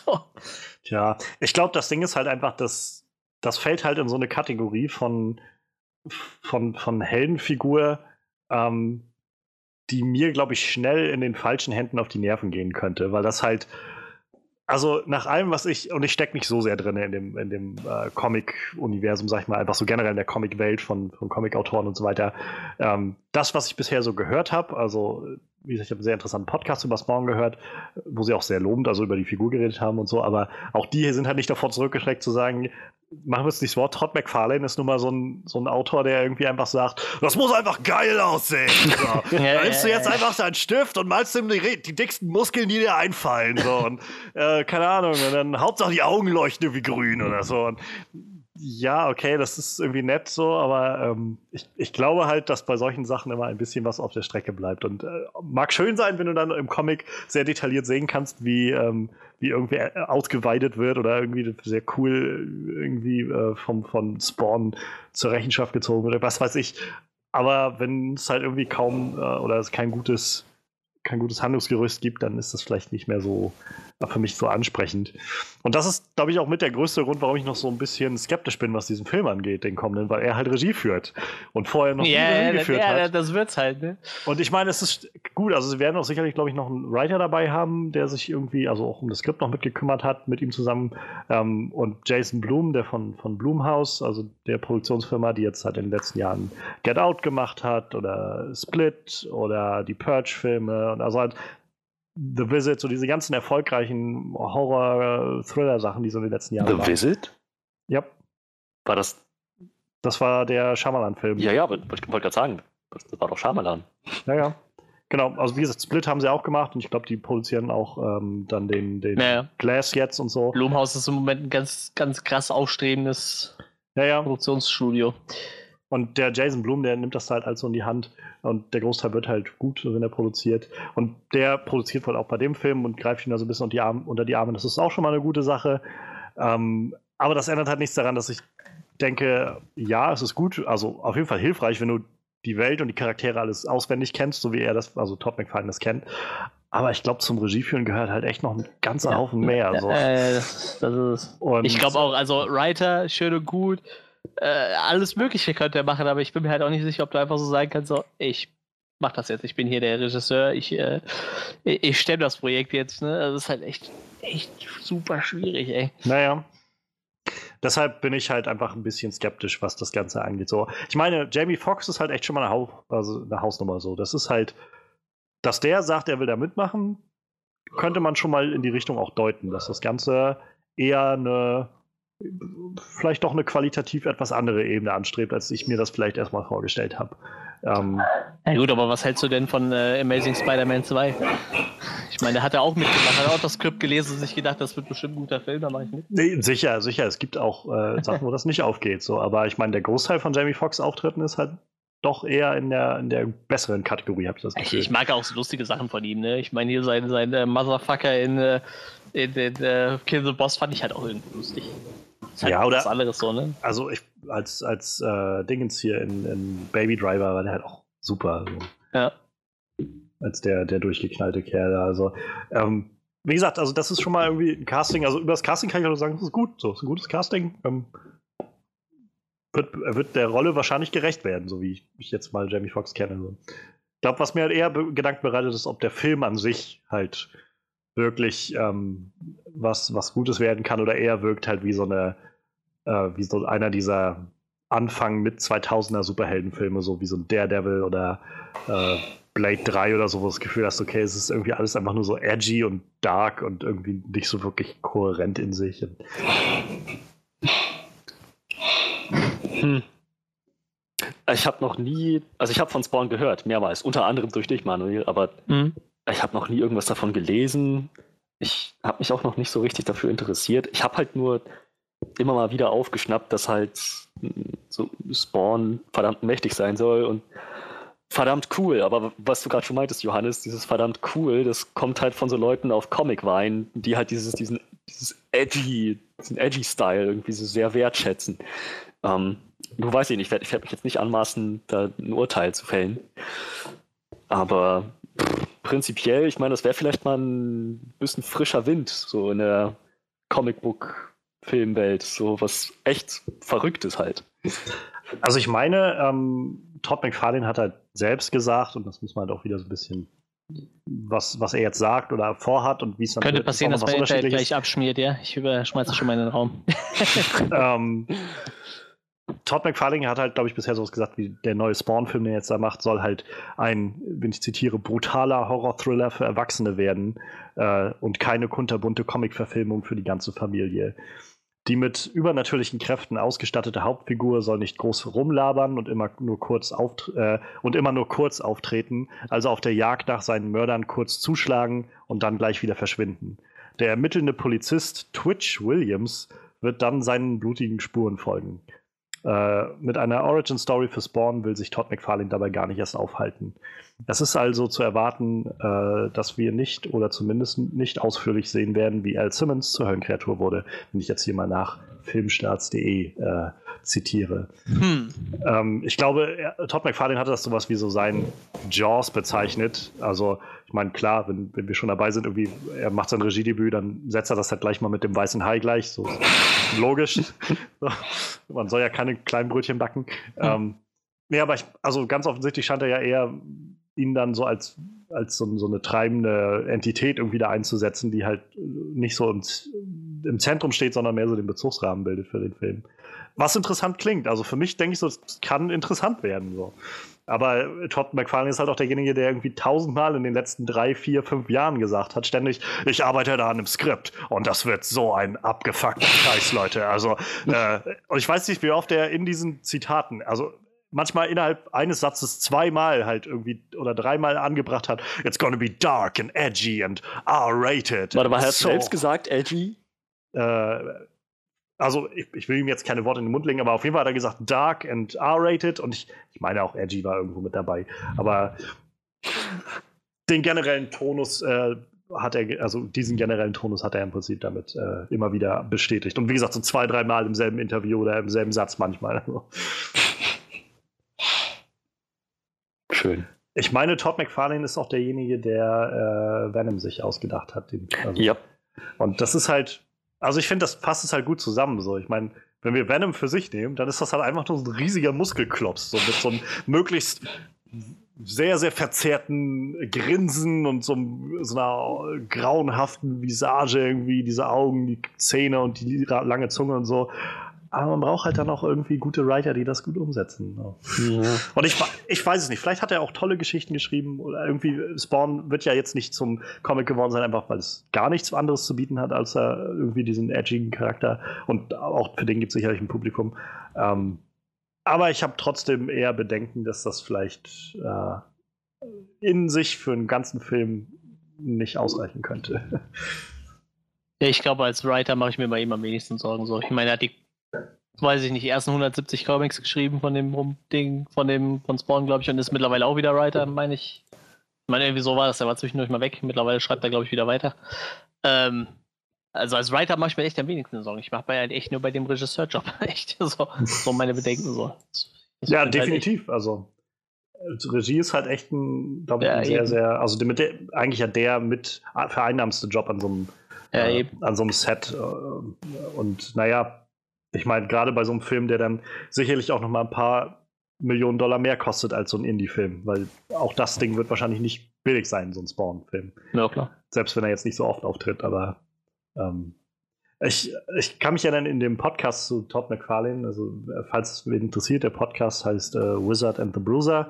Die nehmen halt so jede Wöch Woche, so wöchentlich, äh, eine Folge auf und reden da über so verschiedene Nerd-Themen, die sie immer so irgendwas Nerd-Relevantes ein bisschen historisch aufgliedern und so ein bisschen äh, tiefer eintauchen und so von allem. Ich glaube, ihre erste Folge war damals über Sonic oder sowas und ähm, dann über verschiedene Comic-Sachen, über Filme und irgendwann war auch Spawn dabei. Und äh, sehr schön fand ich die Geschichte, die sie erzählt haben, äh, dass es einen Spawn-Run gab, wo äh, Todd McFarlane mit Neil Gaiman zusammengearbeitet hat. Ähm, Hm, ja, ja. Äh, Medieval Spawn war das dann, also so Ja. der, der Mittelalter-Spawn irgendwie. Ich habe keine Ahnung, was bei Spawn passiert, aber scheinbar gibt es da verschiedene Zeitlinien oder sowas. Ja, das ist, ähm, also diese Spawn-Charaktere, da gibt es halt mehrere von, ne? Das sind ja einfach nur Abgesandte aus der Hölle quasi, ne? Wahrscheinlich Und so der Medieval Spawn ist halt so. einer von denen aus der, aus der Ja. Mittelalterzeit halt. Und auf jeden Fall sind sie ja darauf eingegangen so ein bisschen und meinten ja, das ist im Prinzip so die, die ungleichste Kombination von Autoren, die man sich so vorstellen kann. Irgendwie so Todd McFarlane, der halt einfach so, oh yeah, fucking Murder Clown, yeah, so. Und der furzt ganz viel und so. Und, und Neil Gaiman irgendwie als dieser Typ, der irgendwie unglaublich bedacht jedes Wort einsetzt in seine Comics und irgendwie möglichst irgendwie tieftragende Themen, was ich hier mit Sandman anspricht, so metaphysische und, und philosophische Aspekte und sowas, und die dann irgendwie für so ein paar Sachen zusammenarbeiten, irgendwie so einen Spawn-Run erstellen. Und äh, im Nachhinein gab es dann wohl halt auch noch einen gewissen äh, Rechtsstreit darum, weil Mhm. halt äh, Neil Gaiman halt einige Charaktere, wie zum Beispiel den Me Medieval Spawn, sich dazu neu ausgedacht hat oder sowas und Todd McFarlane dann aber gesagt hat, das sind seine Figuren oder so, weil die auf dessen Grundlage basieren. Ich kenne mich damit nicht so genau aus, aber ähm, das war halt irgendwie eine sehr interessante Geschichte, die sie mit drin hatten. Und sie hatten dann auch nochmal angemerkt, so wahrscheinlich äh, wird diese Gerichtsanhörung einfach, einfach der Hammer gewesen sein, weil dann so Todd McFarlane wahrscheinlich einfach äh, einfach sich keinen Anwalt geholt hat, sondern den, den muskelbepacktesten Typen, den er irgendwie vor, der, vor dem Gerichtsgebäude finden konnte. So, hey Mann, willst du dir irgendwie 100, 100 äh, Dollar verdienen? Komm mal mit rein. Und äh, Neil Gaiman sich wahrscheinlich keinen Anwalt geholt hat, sondern einfach nur irgendwie dann, ähm, Your Honor, a poem. The Winter's Kiss. Oder so, so ganz tieftragendes äh, Gedicht irgendwie vorgetragen hat. Oder so. Fand ich, ja, sehr schöne Vorstellung. Ähm, also, nachdem ich das jetzt hier gerade gelesen habe, ähm, was interessiert dich denn dieser Ansatz, Manuel, Spawn nicht so als Hauptcharakter da drin zu haben, sondern mehr so wie, diese, wie den, den Hai im weißen Hai? Ja, warum nicht? Ich meine, ja, Ich, ich meine, ich habe jetzt die Comics gelesen, also bei mir wird das halt auch ohne die Origin Story funktionieren. Ich weiß halt nicht, wie viel jetzt Leute aufbauen, die äh, den halt noch nie gesehen haben oder so, ne? Also für die wird dann halt wahrscheinlich deutlich schwieriger, dann damit äh, da Fuß zu fassen. So, ähm, ja, wegen mir können sie es halt machen, aber ich weiß nicht, also dann holt es wahrscheinlich wirklich nur die Hardcore-Fans von der Comics ab, ne? Das denke ich halt aber nämlich gerade auch, weil ich so. Also ich habe keine Ahnung von der Origin von Spawn. Und äh, wenn er jetzt sagt, er will sich da auch nicht mit einer Origin Story irgendwie aufhalten oder so, das kann funktionieren. Ähm, aber ich weiß nicht, was ist denn, was, was macht Spawn denn? Was ist denn sein Auftrag oder sein Anliegen? Ja, er ist ja eigentlich von der Hölle abgesandt, um äh, die Aufträge des Teufels zu erfüllen, mehr oder weniger, aber das macht er halt nicht. Er ist halt eher so ein Anti-Held und nimmt sich halt Verbrecher vor, aber halt äh, erstmal natürlich seine Mörder so, ne, die, die ihn umgebracht haben und die Lage gebracht haben. Ähm, und nachher halt alles Mögliche, was sonst noch so rumläuft. Natürlich auch nachher so fiese Charaktere wie den Violator, ne? Also es gibt halt nicht nur Menschen, die er sich vornimmt, der nimmt sich dann natürlich auch diverse Monster vor, weil er halt so auch der Einzige ist, der den irgendwie mithalten kann, ne? Er, er hat jetzt nämlich äh, alles. Er ist halt äh, eigentlich unsterblich, äh, Stärke, Geschwindigkeit etc. natürlich alles äh, deutlich erhöht und ja, er kann halt alles mögliche Form verändern, teleportieren. Ich, ich also glaub, jetzt klingt es gerade einfach wie ein, wie ein äh, sehr edgiger Superman. ich kann dir mal gerade äh, durchgeben, was hier bei äh, Wikipedia steht, was alles kann. Superhuman Strange Speed, Agility and Endurance, Immort äh, Immortality, Healing Factor, Highly Skilled Tactician, Martial Artist, Sportsman, Marksman, Athlete and Acrobat, Teleporting, Shapeshifting, Necroplasm, Plasmic Energy, Blasts, Resurrection, Multiple Demonic Powers, Energy and äh, Molecular Manipulation. Also im Endeffekt kann er alles. Ist eher so ein äh, Dr. Manhattan jetzt, wo du gerade Watchmen gesehen hast. So. Aber wie gesagt, er ist, er ist halt eh fast unbesiegbar. Ne? Ich glaube eigentlich nur andere Spawns können ihn halt töten. So. Und, äh, ja. Das das fügt sich gerade so schön in meine Vorstellung von Todd McFarlane. Wahrscheinlich tue ich ihm bestimmt ganz viel Unrecht damit, aber äh, mein, das Bild, was sich da in meinem Kopf dafür ist immer mehr einfach so wie so ein wie so ein 14-Jähriger, der einfach so eine Spielfigur aus dem Schrank nimmt und einfach so, oh mein Gott, und er ist so cool, der malt ihm einfach so die Augen schwarz aus oder so. Ja, und, was, was, und meinst du, warum er, man weiß, warum er danach angefangen hat, Spielfigur zu machen? Wahrscheinlich, weil er selber die ganze Zeit zu Hause sitzt und damit spielt. Oh Gott, guck nur, wie cool diese Figur ist. Er hat eine riesige Peitsche und dann schlägt er mit seinen anderen Charakteren kaputt. Äh, aber ich werde, äh, sobald wir uns das nächste Mal sehen, werde ich euch mal äh, die, die äh, Spawn-Kombis, die ich habe, mal mit nach, nach Rostock hochgeben. Dann könnt ihr euch die mal durchlesen falls euch das interessiert. Gerne, also ich bin Klar. offen, mich damit auseinanderzusetzen. Gut, ähm, gut. Nach dem, was man jetzt so lesen konnte, also es gibt ja noch kein Startdatum oder so, aber die Pläne sehen wohl vor, die Top McFarlane so hat durchblicken lassen, dass er jetzt im August dieses Jahres mit den Dreharbeiten beginnen will mhm. und dann der Film halt nächstes Jahr in die Kinos kommt. Irgendwann im Laufe des Jahres. Ähm, das heißt, Eventuell wird es dann ein, ein, äh, ein Wettrennen darum geben, ob entweder Spawn oder New Mutants der erste Comic-Book-Horror-Film irgendwie wird, der in die Kinos kommt. Weil wer weiß, ob die äh, New Mutants nicht einfach doch nochmal ein halbes Jahr verschieben oder ob der Disney-Deal klappt und sie das dann fallen lassen oder was auch immer noch passieren kann. Aber bei Fox bin ich mir fast nichts mehr sicher heutzutage. ähm, letzte Frage meinerseits an dich, Manuel, weil ich einfach keine Ahnung habe von Spawn. Siehst du denn die, die das Potenzial oder vielleicht auch in Anführungszeichen die Gefahr, so wie jetzt bei Sony, dass äh, man dann bei Blumhouse irgendwie sagt, okay, da können wir so ein mega Franchise oder am besten noch so ein Shared Universe draus basteln aus diesen Spawn-Sachen oder? Ja, stimmt ist, das bietet sich ja förmlich an, weil es halt bei Spawn ja auch deutlich mehr Charaktere gibt, die schon auch ihre eigenen Comic-Ableger hatten, ne? Also anbieten wird es sich auf jeden Fall, aber bei Spawn gibt es halt nicht dieses äh, Avengers-Ding oder so, ne? Das halt, also der arbeitet schon mal mit Leuten zusammen, aber im Endeffekt ist es halt alles Einzelcharaktere, ne? Und ich glaube, war ja auch mal eine Sam Twitch-Serie sogar, ich glaube, unter Kevin Smith angedacht, ne, meine ich. Das ist ja dann dieser, dieser äh, Charakter, der dann halt jetzt, äh, dieser Detektiv, der halt quasi dann äh, schon von Todd McFarlane erwähnt wurde. Mhm. Ähm, also prinzipiell anbieten wird sich das wahrscheinlich, ne? Aber ich glaube zum Beispiel, einen Charakter haben sie an DC verkauft, meine ich, mittlerweile, diesen Angela-Charakter. Und äh, also prinzipiell könnte man das wahrscheinlich machen, aber ich glaube nicht, dass sie das machen. Ich denke mal, wenn der Film erfolgreich wird, wird er noch ein, zwei äh, Nachfolger vielleicht nach sich ziehen, aber Vielleicht, wie gesagt, wird dann nochmal diese Sam Twitch-Serie aufgegriffen, das weiß ich jetzt nicht. Aber wenn der so eine große Rolle im Film spielt, wahrscheinlich auch das nicht mehr, denke ich.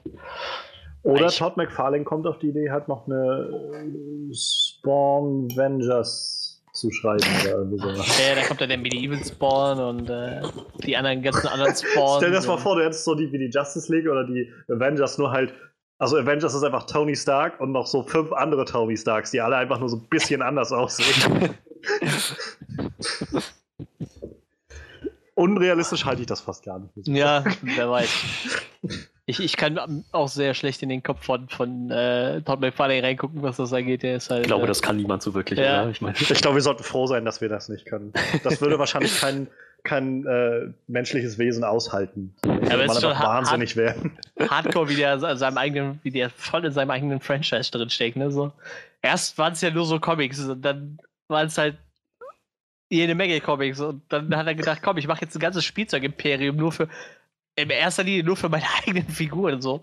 Ich meine, mittlerweile machen die auch ein bisschen was anderes, aber ich weiß nicht, wir sind ja irgendwie schon bei der 57. Serie limitierter Spawn-Action-Figuren so. Also irgendwie, der, der Typ wird ja nie müde, seinen eigenen Charakter darzustellen. Das, das ist so absurd. Ist, äh, manchmal wirkt das, also wenn du es so, so beschreibst, wirkt es fast ein bisschen traurig. So. We- Weißt du, der, ich meine, wann kam der erste Spawn das 97 oder sowas? Oder, oder, also Mitte der 90er oder so? ja, das kann sein. Ähm, das klingt so ein bisschen, als ob er einfach seitdem nicht loslassen konnte und einfach immer noch so, das, das ist mein Ding, Spawn. Ich meine, versteht ihr, das ist Spawn.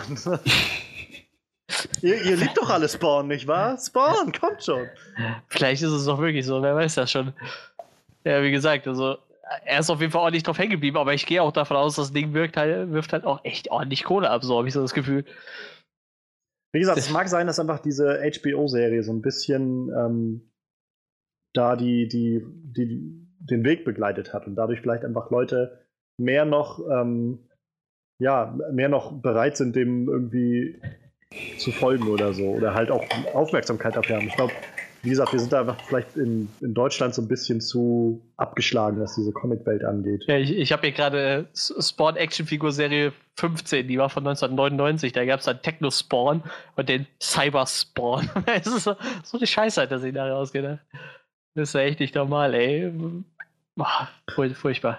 Also, ich habe jetzt gerade noch mal so kurz nach ein paar, äh, paar Kommentaren von ihm gesucht. Also, man findet viele. Der ist jetzt gerade, oder der Bericht ist gerade von letztes Jahr im Juni. Ähm, ja, genau, letztes Jahr im Juni, wo sie ihn halt gefragt haben, wie es um das Skript steht. Und damit ich ihm jetzt nicht halt das Wort edgy in den Mund lege, ich glaube, hier sagt das jedenfalls gerade nicht, aber er sagt, ähm, it's gonna, the movie's going, going to be dark R. There's PG-13 and there's Deadpool and Logan, and we're gonna be there. It's going to be dark and it's going to be nasty and gritty. Und das betont er halt drei, vier Mal. die die äh, Leute sollen sich nicht darauf einstellen, dass, dass es jetzt irgendwie so ein, so ein lahmer Comicbuchfilm wird, ja. Ein Familienfilm, der sich nichts traut. Ja, ich meine, das würde halt auch zu Spawn überhaupt nicht passen. Ich finde, das muss man halt gar nicht extra erwähnen, das ist halt das Bescheuerte, ne? Das war, Ja, also, mich würde es halt, ich, ich finde diese, das ist halt so eine total unsinnige, uninteressante Info irgendwie. Naja. anderes Interview, wo er sagt, listen, I'm going to paint it for you. The movie's going to be R. Hard R. It's going to be dark and it's going to be nasty. Es ist halt fast immer dieselbe Aussage, aber halt mal aus dem Monat, mal aus dem Jahr, mal aus dem Jahr. So seit scheinbar ja 20 Jahren fast. Also es gab schon 27 Spawn-Action-Figur-Serien im Jahre 2005. Der Typ ist doch vollkommen irre. Meine Fresse. Und dann auch so geile Sachen. Ein Ganzlinger Spawn mit einem Hut auf und zwei Knarren an der Seite. So, so richtig bescheuerte Scheiße. Weißt du, da frage ich mich, ob der nicht manchmal zu Hause bei sich sitzt ähm, und denkt, hm, ich frage mich, wie lange das noch geht. Scheinbar, Ja, aber wahrscheinlich. Sche scheinbar interessiert das Leute. Was, wer, wer hätte das gedacht? Naja, Ah, Todd nee. McFarlane. Ja, Let's reicht jetzt auch the zu dem Thema. Warten wir mal ab, was, was so dabei rauskommt. Ja, warten wir es mal ab. In der Zwischenzeit gibt es etwas, das ich eigentlich gar nicht lang genug hinauszögern könnte, auf das ich mich überhaupt nicht freue, auf das ich überhaupt nicht warte, aber das ist leider die traurige Realität, mit der wir bald konfrontiert sind. Und zwar, Überleitung zu meinen News, To be dark and gritty and nasty. Sorry. Hat sich in den letzten Tagen so ein bisschen herauskristallisiert, dass Andrew Lincoln, auch am allerbekanntesten für seine Darstellung des Rick Grimes in The Walking Dead, seit Staffel 1, seit 2010, wahrscheinlich von der Show verabschieden wird. Ja, und wer so die letzten, also wer diesen Podcasts, auch die Specials oder Walking Dead Recaps ähm, schon ein bisschen verfolgt hat in den letzten Monaten und Jahren, der wird wissen, dass Rick für mich der zentralste Charakter ist, der alles in dieser Show zusammenhält. Das Herz und die Seele von The Walking Dead. Wenn er geht, glaube ich, dann. Ich weiß nicht, ob die Serie dann tatsächlich insgesamt abschmiert, durchfällt bei Zuschauern ich werde jedenfalls aufhören, sie zu gucken, weil für mich ist Rick mittlerweile der einzige Grund, warum ich die Show noch sehe. Das und vielleicht 5%, dass wir im Podcast drüber reden. Ähm, ja, das, das, also da ist noch ist nichts bestätigt natürlich. Das sind noch ähm, so durchgesickerte Informationen. Äh, AMC hat sich dazu noch nicht weiter geäußert, aber es gab schon reichlich Indizien dafür, dass das wohl der Wahrheit entspricht. Norman Reedus hat zum Beispiel ein Bild gepostet von sich und Rick, wie sie sich, also von, von sich und äh, Andrew Lincoln, ein, ein, Foto, wie sie sich ähm, umarmen, eine Szene aus äh, Staffel 7 von The Walking Dead mit einem Herz-Smiley drunter, was erstmal nicht viel heißen muss. Ja, Allerdings hat aber auch einer der Regisseure von The Walking Dead, der immer mal wieder dabei ist, ähm, ein Statement gepostet, in dem er schreibt, so Andrew Lincoln war über all die Jahre hinweg sehr herausragender Schauspieler, treuer Freund so, und ähm, sehr stark involviert auch in die kreativen Vorgänge in The Walking Dead. Und die Show wird ihn vermissen, so schreibt der Regisseur, so wie die Fans auch, aber die Show geht weiter und wird trotzdem großartig bleiben. Ähm, das impliziert schon mal sehr stark, dass er tatsächlich gehen wird. Dieses Statement wurde dann gelöscht das wiederum zeigt, dass AMC vielleicht nicht will, dass das so schnell rauskommt, aber es ist wohl doch abzusehen, dass Rick ähm, die Show verlassen wird. Und allem Anschein nach soll das noch vor dem Beginn von Staffel 10 passieren, vielleicht sogar noch vor dem Mid-Season-Finale von Staffel 9, der nächsten jetzt kommenden Staffel. Was außerdem bekannt wurde, ist, dass Rick, also der Charakter Rick, also Andrew Lincoln, Rick nur noch in sechs Folgen spielen wird, von insgesamt 16 wie in jeder Staffel womit sie auch sein, sein Pensum deutlich runterschrauben, ähnlich wie bei Lauren Cohan mit Maggie.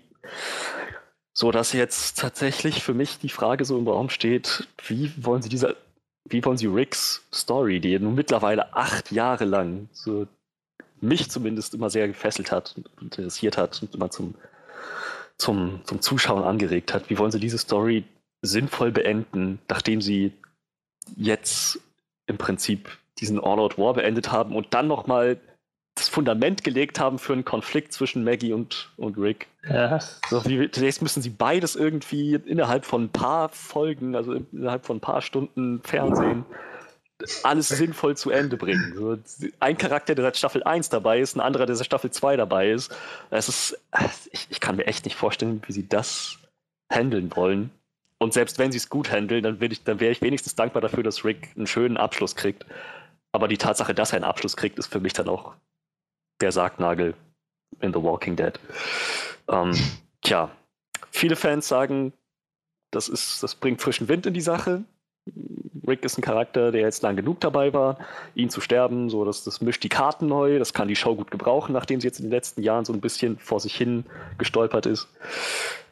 Andere Fans allerdings sehen in Rick natürlich genau das, was ich in ihm auch sehe, nämlich seine Story.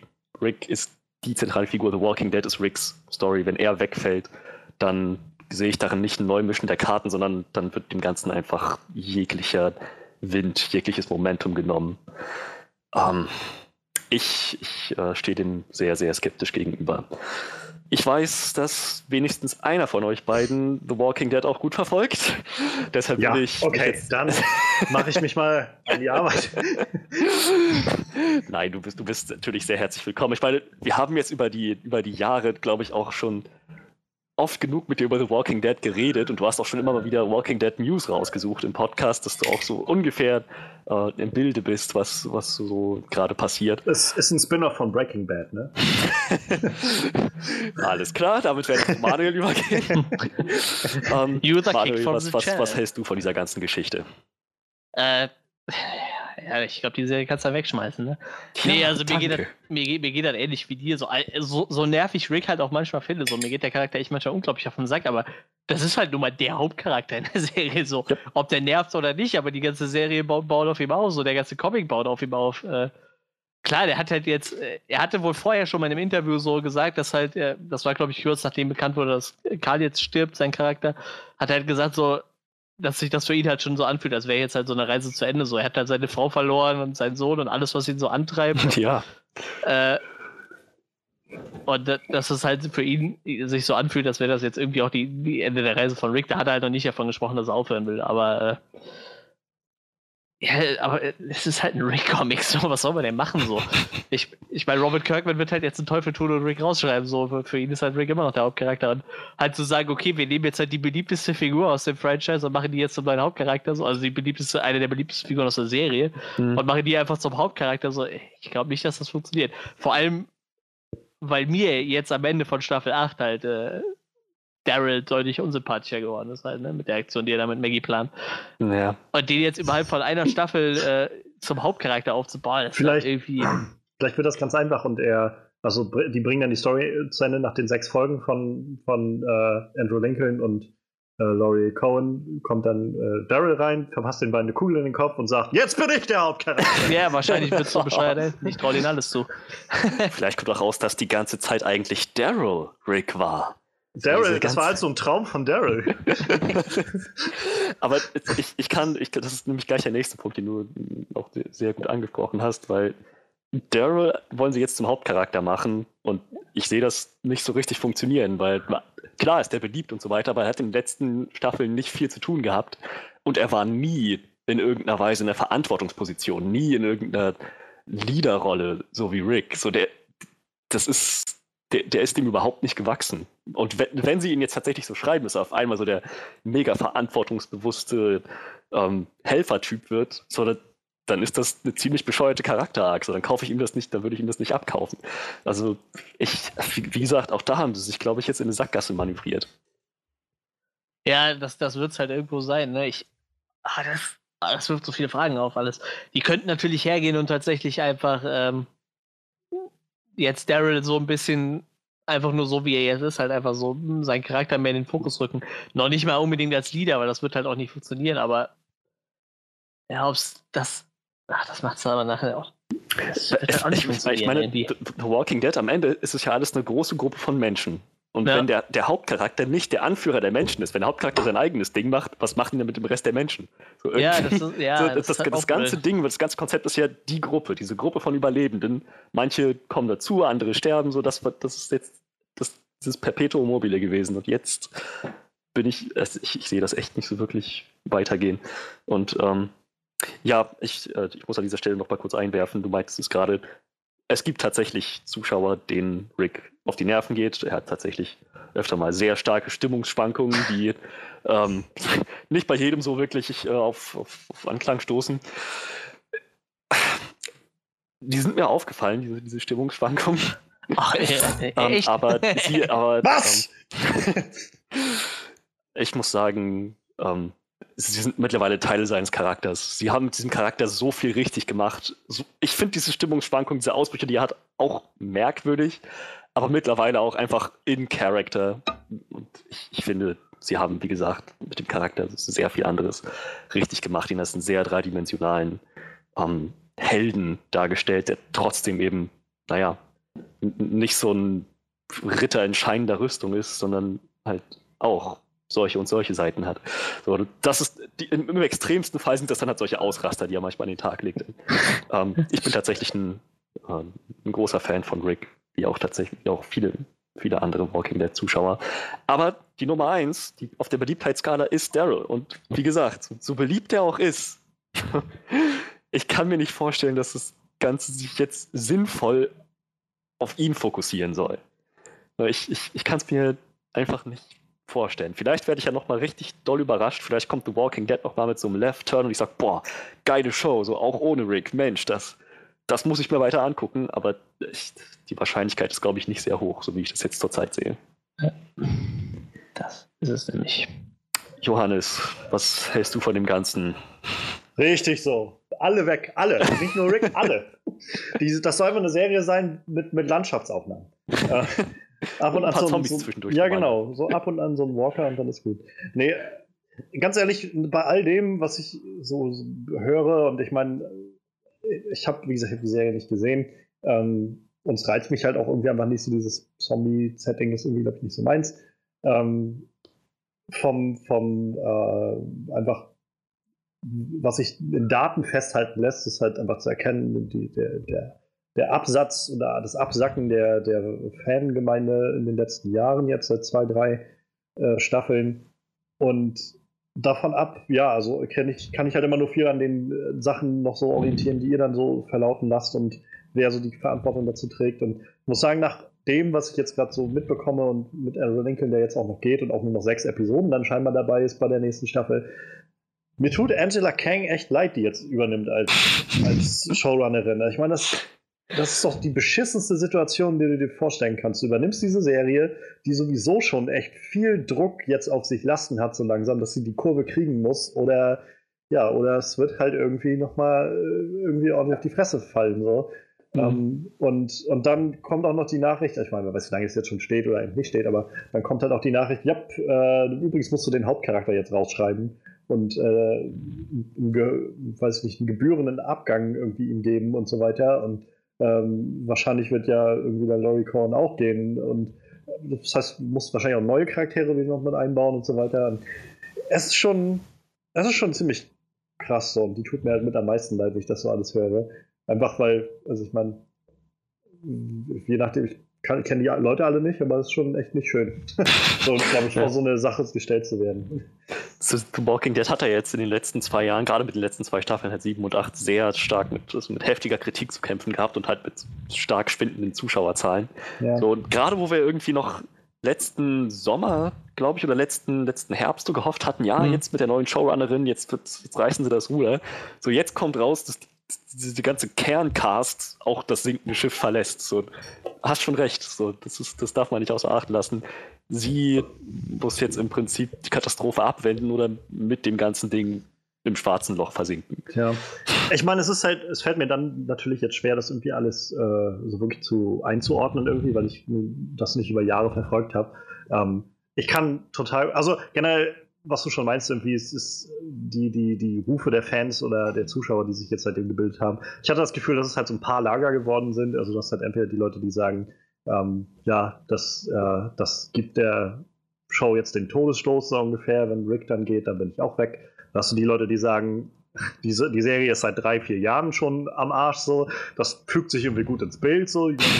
Und halt aber auch die, wirklich die Leute, die sagen, naja, es ist vielleicht nicht das Beste, aber seien wir ehrlich, momentan, wenn die Quoten immer weiter abschmieren, muss irgendwas anders gemacht werden. Dann äh, ist das vielleicht eine, eine, Chance, um irgendwie was neu zu machen. Ich kann es nicht einschätzen, was davon jetzt irgendwie das, das Richtige ist oder ob da ob überhaupt eine gute Variante mhm. von diesen Sachen. Ähm, ich fühle mich so ein bisschen erinnert an die Serie Prime Evil. Also ich meine, die war nie so riesig oder erfolgreich wie Walking Dead oder so. Aber ich kann mich erinnern, da gab es halt auch, also gab es auch den Fall, dass irgendwann in, in der vorletzten oder vorvorletzten Staffel oder so äh, der Hauptcharakter im Prinzip ausgestiegen ist und dann ein neuer Hauptcharakter reinkam und sie das ein bisschen aufgemischt haben.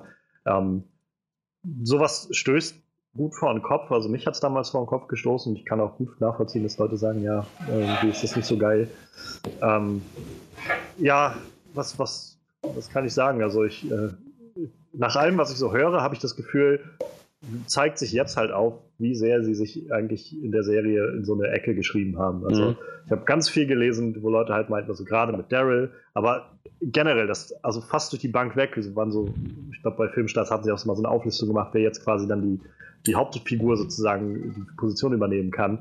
Ähm, und fast jeder dieser Charaktere, also waren so alle Leute, die irgendwie schon seit, seit längerem dann dabei sind, ähm, bei fast jedem war halt immer so der, der Ansatz, ja gut, der war halt dann und dann beliebt und hatte da und da zu tun, das ist Carol oder sonst was oder so. Aber es sind alles Charaktere, die irgendwie seit zwei, drei Staffeln so charakterlich auf der Stelle stehen so, und, und halt sich nicht mehr weiterentwickelt haben, mhm. weil sie zugunsten derer halt neue Charaktere, einen Haufen neuer Charaktere hinzugemacht haben, die großteils aber völlig langweilig sind oder so. Und ähm, ja, das ist dann so, also wo sie halt meinten, auch Daryl, okay, dann müsst ihr aber im Prinzip, also dann könnt ihr nicht einfach sagen, das ist jetzt der Hauptcharakter, dann müsst ihr quasi nochmal komplett das neu aufbauen und dem nochmal mehr zu tun geben und wirklich yep. Qualitäten geben, so weil das funktioniert sonst nicht. Und in dem Zusammenhang, also ich meine, dann denke ich halt auch, stellt man sich wahrscheinlich zu sehr auch in den, in den Vergleich mit, ja, bei Rick war das irgendwie besser. Ich glaube, so wie die Situation jetzt ist, würde ich denken, als jemand, der es nie gesehen hat, ist ihre beste Chance tatsächlich, so einen so so ein Cut zu machen und wirklich irgendwie eine neue, eine neue Richtung reinzubringen, irgendwie eine neue Betrachtungsweise reinzubringen. Ähm, ich weiß, viele Leute sagen ja schon immer so, ja, es ist in den Comics ganz anders. So, nach dem, was ich gehört habe, ist in den Comics schon seit vielen Staffeln oh, ja. einiges anders. Und ich, ich, persönlich bin auch immer nicht der, der, größte Fan davon zu sagen, ja, aber das war eine Vorlage. So, American Gods ist im Buch auch deutlich anders und abgedreht als ja. in der Serie. Und die Serie ist trotzdem großartig. So. Also ich glaube, das funktioniert das Argument irgendwie nicht so nicht so wirklich, zumal nicht bei weitem nicht jeder die Comics gelesen hat, der irgendwie das, also das kennt. Ähm, obwohl irgendwo meinten sie, ich glaube auch bei Screen Junkies war es sehr schön angemerkt, wo sie meinten so auf die Nachricht, ja, dass er gehen wird. Andrew Lincoln meinte dann irgendwer, ja, das, das fügt sich ja, wo sich Leute beschweren, dass sie nicht sich an die Comics halten, dass sie jetzt wieder so ein bisschen weiterhin zurückkehren, wo äh, Robert Kirkman ja schon mal so angedeutet hatte, dass dann äh, Karl irgendwann die Rolle übernehmen kann von, von Rick, wenn er dann nicht mehr dabei ist. Und wie gut, dass sie nichts gemacht hätten mit Karl, was irgendwie diese Rolle, oh, verdammt nochmal sagt. ähm, tja, das ist dann halt irgendwie Pech gehabt, so, aber ja. Also, was die Qualität der Serie angeht, wie gesagt, kann ich irgendwie kaum eine Aussage treffen. Ich sehe halt bloß, wie sich, wie die Serie, wie sie ist, scheinbar in den letzten Jahren nicht mehr so viele Leute begeistern kann auf der einen Seite verstehe ich, dass das irgendwie trotzdem großen Unmut auslöst, gerade wenn der einzige wirklich, wirklich gut ausgefeilte Charakter noch irgendwie jetzt auch noch äh, sich verabschiedet. Auf der anderen Seite kann ich auch verstehen, wenn Leute sagen, ja, ich, wenn die wenn die Quotenzahlen trudeln, dann muss man irgendwas anderes machen. Und unsere beste Chance ist halt dann vielleicht auch damit was zu machen. Und ich, die Frage ist halt auch, ob sie es wirklich so geschrieben haben oder ob Andrew Lincoln selbst halt sagt, er, er hat halt auch mal irgendwann die Nase da, also voll irgendwie fast sein ganzes Jahr in Georgia zu verbringen. Man darf jetzt auch nicht vergessen, dass der Mann Brite ist und wahrscheinlich eine Familie auch in Großbritannien hat, die er fast nie sieht. Das, das kann ich halt auch gut verstehen. Ich meine, so tragisch ist, so traurig ich bin über den, den, den Abgang dieses Charakters, so andererseits denke ich mir auch, Andrew Lincoln wird schon Gründe dafür haben, zu sagen, dass er jetzt bereit ist zu gehen. Ich glaube nicht, dass sie ihn einfach gefeuert haben. Vielleicht ist er so in die Rolle übergegangen, dass er nicht mehr unterscheiden konnte, dass, äh, dass Chandler Riggs nicht sein echter Sohn ist. Ihr versteht nicht, mein Sohn ist tot. ähm, what? ja, ich, wie, wie gesagt, also so, schade es ist, dass jetzt Rick Grimes dann demnächst wohl Geschichte sein wird, so umso mehr freue ich mich dann aber auch darauf zu sehen, was er so als nächstes macht. Ich meine, er hatte ja mal so sein, seine Rolle da in ähm, Tatsächlich Liebe, aber sein, sein Durchbruch war ja tatsächlich Rick Grimes. Und seitdem eigentlich musste er wahrscheinlich eine ganze Menge Angebote, die er in der Zwischenzeit bekommen hat, ausschlagen, weil er mit The Walking Dead zu tun hatte. Ich bin echt gespannt, was da jetzt noch so abliefert, ob er eine neue Serie geht, ob er neue Filme macht, so wie er sich jetzt schauspielerisch neu orientiert. Ich glaube, er hat das absolut drauf und ich glaube, er hat es auch verdient, dass er nochmal woanders Fuß fasst, sich sich nochmal entfaltet auf anderen Plattformen vielleicht. Das, das, das wünsche ich ihm auf jeden Fall. Und da freue ich mich dann auch darauf, ihn dann hoffentlich demnächst in anderen Filmen oder Serien zu sehen. Das sind übrigens die, die anstrengend. Also generell, ich finde die Fanreaktion großteils sehr anstrengend, weil es einfach viel Geschrei ist, aber ich meine, das ist heutzutage ja nur noch, naja. äh, sei es jetzt was Sauers oder so. Aber das sind somit die, die arrogantesten, fand ich, die ja so geschrieben haben, irgendwie, tja, Andrew Lincoln wird sowieso nie wieder was Besseres machen als das. Und Walking Dead braucht ihn nicht. Der, der wird schon sehen, was er davon hat, jetzt die Serie zu verlassen. So. Ne? Alter, was. Echt jetzt. Meine Fresse. Manche Leute. Ja. Doch alle was geraucht. Übrigens, tatsächlich Liebe. Mittlerweile 15 Jahre alt, der Film. Mhm. Jetzt auch nicht gedacht, dass das schon so lange her ist. Aber ich meine, Walking Dead läuft ja nur auch schon seit 2010. Yep. Gibt es denn, also muss ich jetzt ja auch einfach mal dann so in die Runde fragen, heißt das dann, dann war es das mit Walking Dead? Wenn, also ich meine, so generell allem, was Walking Dead zu tun hat, äh, auch Podcast bezogen oder also falls das durchgeht und die Serie dann irgendwie auch nicht mehr für euch interessant ist oder Wir machen jetzt erstmal Fear the Walking Dead irgendwann so, so als Road zu Staffel 9 und dann können wir uns dann bei, nach Staffel 9 immer noch entscheiden, glaube ich. Ja, also ja. gibt es dann Fear the Walking Dead noch als Option. Fear Oder the Walking Dead, naja, also Fear the Walking Dead schauen wir uns jetzt mal an und wenn es Mhm. interessant genug ist, dass wir es weitermachen, machen wir es weiter. Wenn Staffel 9 von The Walking Dead anfängt und vorbei ist und wir finden, dass es interessant genug ist, dass wir weitermachen, dann machen wir es weiter. Kann natürlich auch sein, dass einer von beiden Fällen nicht eintritt oder beide nicht eintreten. Also Ja. alles Ich mein, offen. Den dritten Fall haben wir auch noch, dass, äh, dass eine der vielen, vielen tausend neuen Walking Dead äh, IPs, die jetzt äh, noch geplant wurden von, von Dingens, äh, dem Scott Gimple, der jetzt ja scheinbar das Multiverse oder was auch immer das ist kodiert, äh, dass das jetzt ein neuer. Äh, Die Tatsache, dass. Scott Gimple das in der Hand hat, ist für mich schon mal ein Signal dafür, dass wir uns nicht darauf einstellen sollten, dass, dass wir da wirklich drauf Anstoß finden. Also dass, wir da, dass uns das gefallen wird. naja. Also auf jeden Fall kommen da so einige äh, scheinbar große Umbrüche dann auf. Umwälzungen The. Walking Dead und Umwälzungen vielleicht auch dann nächstes Jahr um diese Zeit im Podcast. Ja. ja, bis dahin haben wir auf jeden Fall noch ein bisschen Walking Dead am Start ne, für Ein unsere bisschen Zuhörer. noch, ja. Genießt es, solange es noch da ist, ja.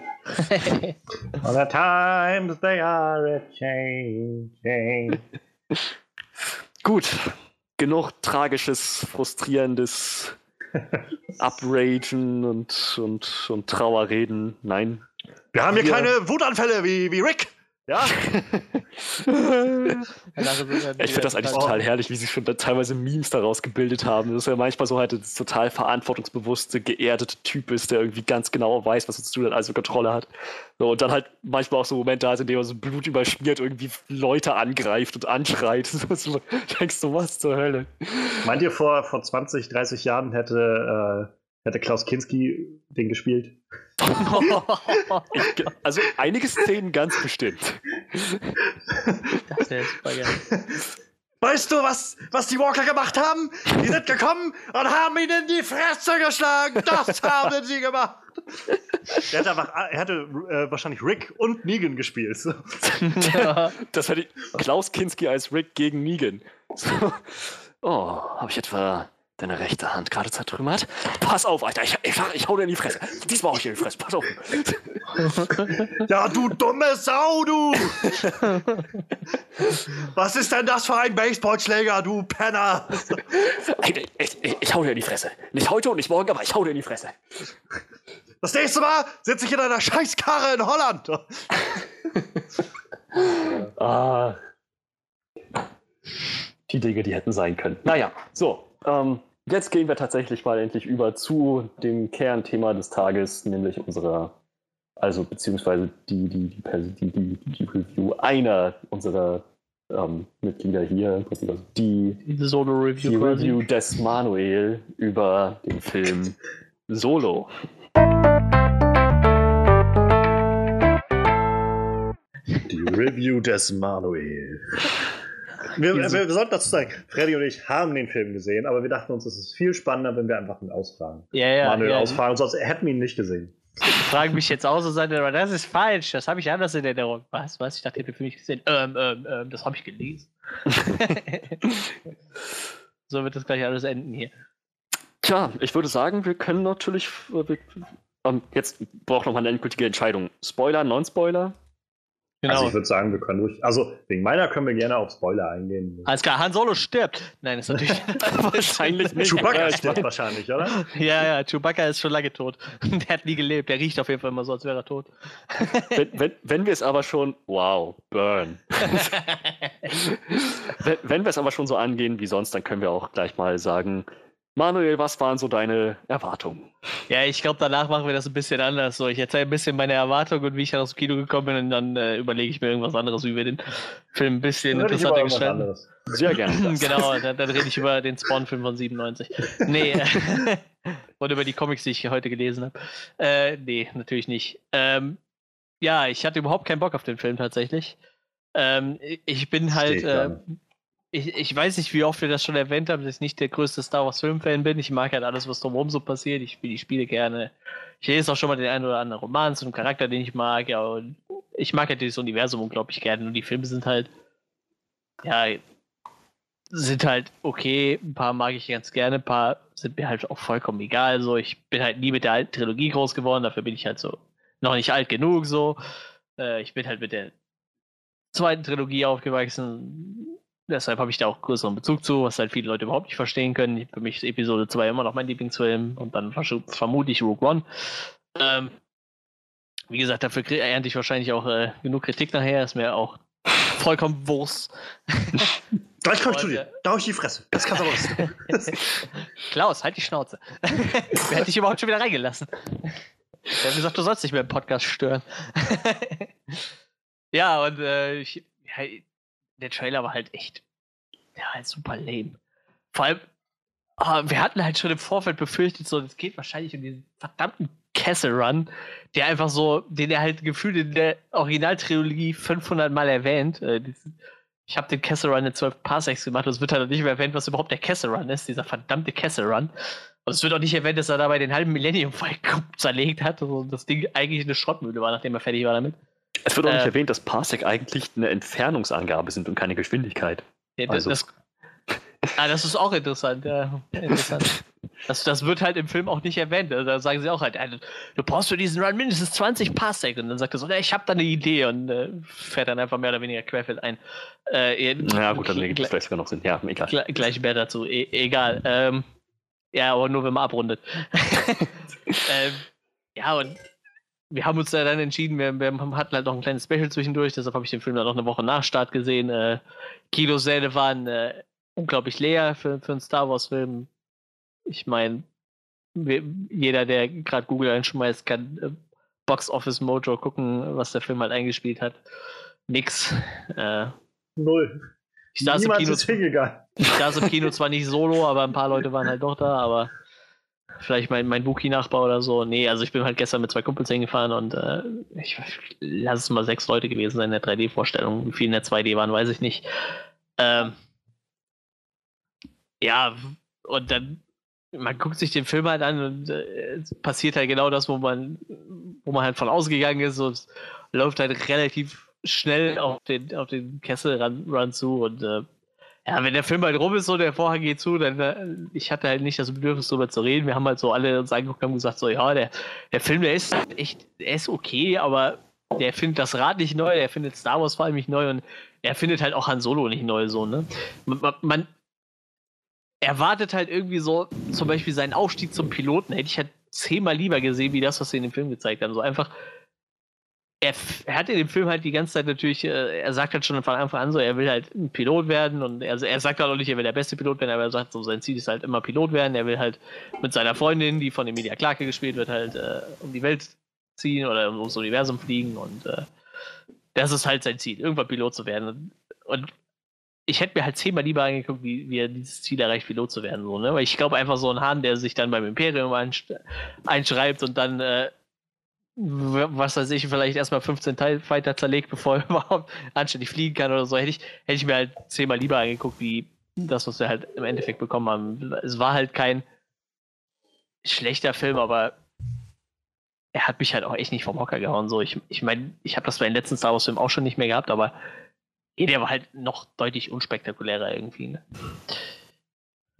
Ähm, ja, so viel erstmal zu meiner, meiner ersten äh, Einschätzung. Ähm, wie legen wir denn jetzt am besten los? Ich habe jetzt keinen Bock mehr zu erzählen, was mir gut gefallen hat und was nicht, weil irgendwie finde ich, wenn ich das alleine mache, ist das irgendwie blöd, weil es da nicht so viel Diskussion mit euch äh, zulässt. Ähm, Dann erzähl doch einfach erstmal, was dir, was dir irgendwie wichtig erscheint zu sagen zu dem Film.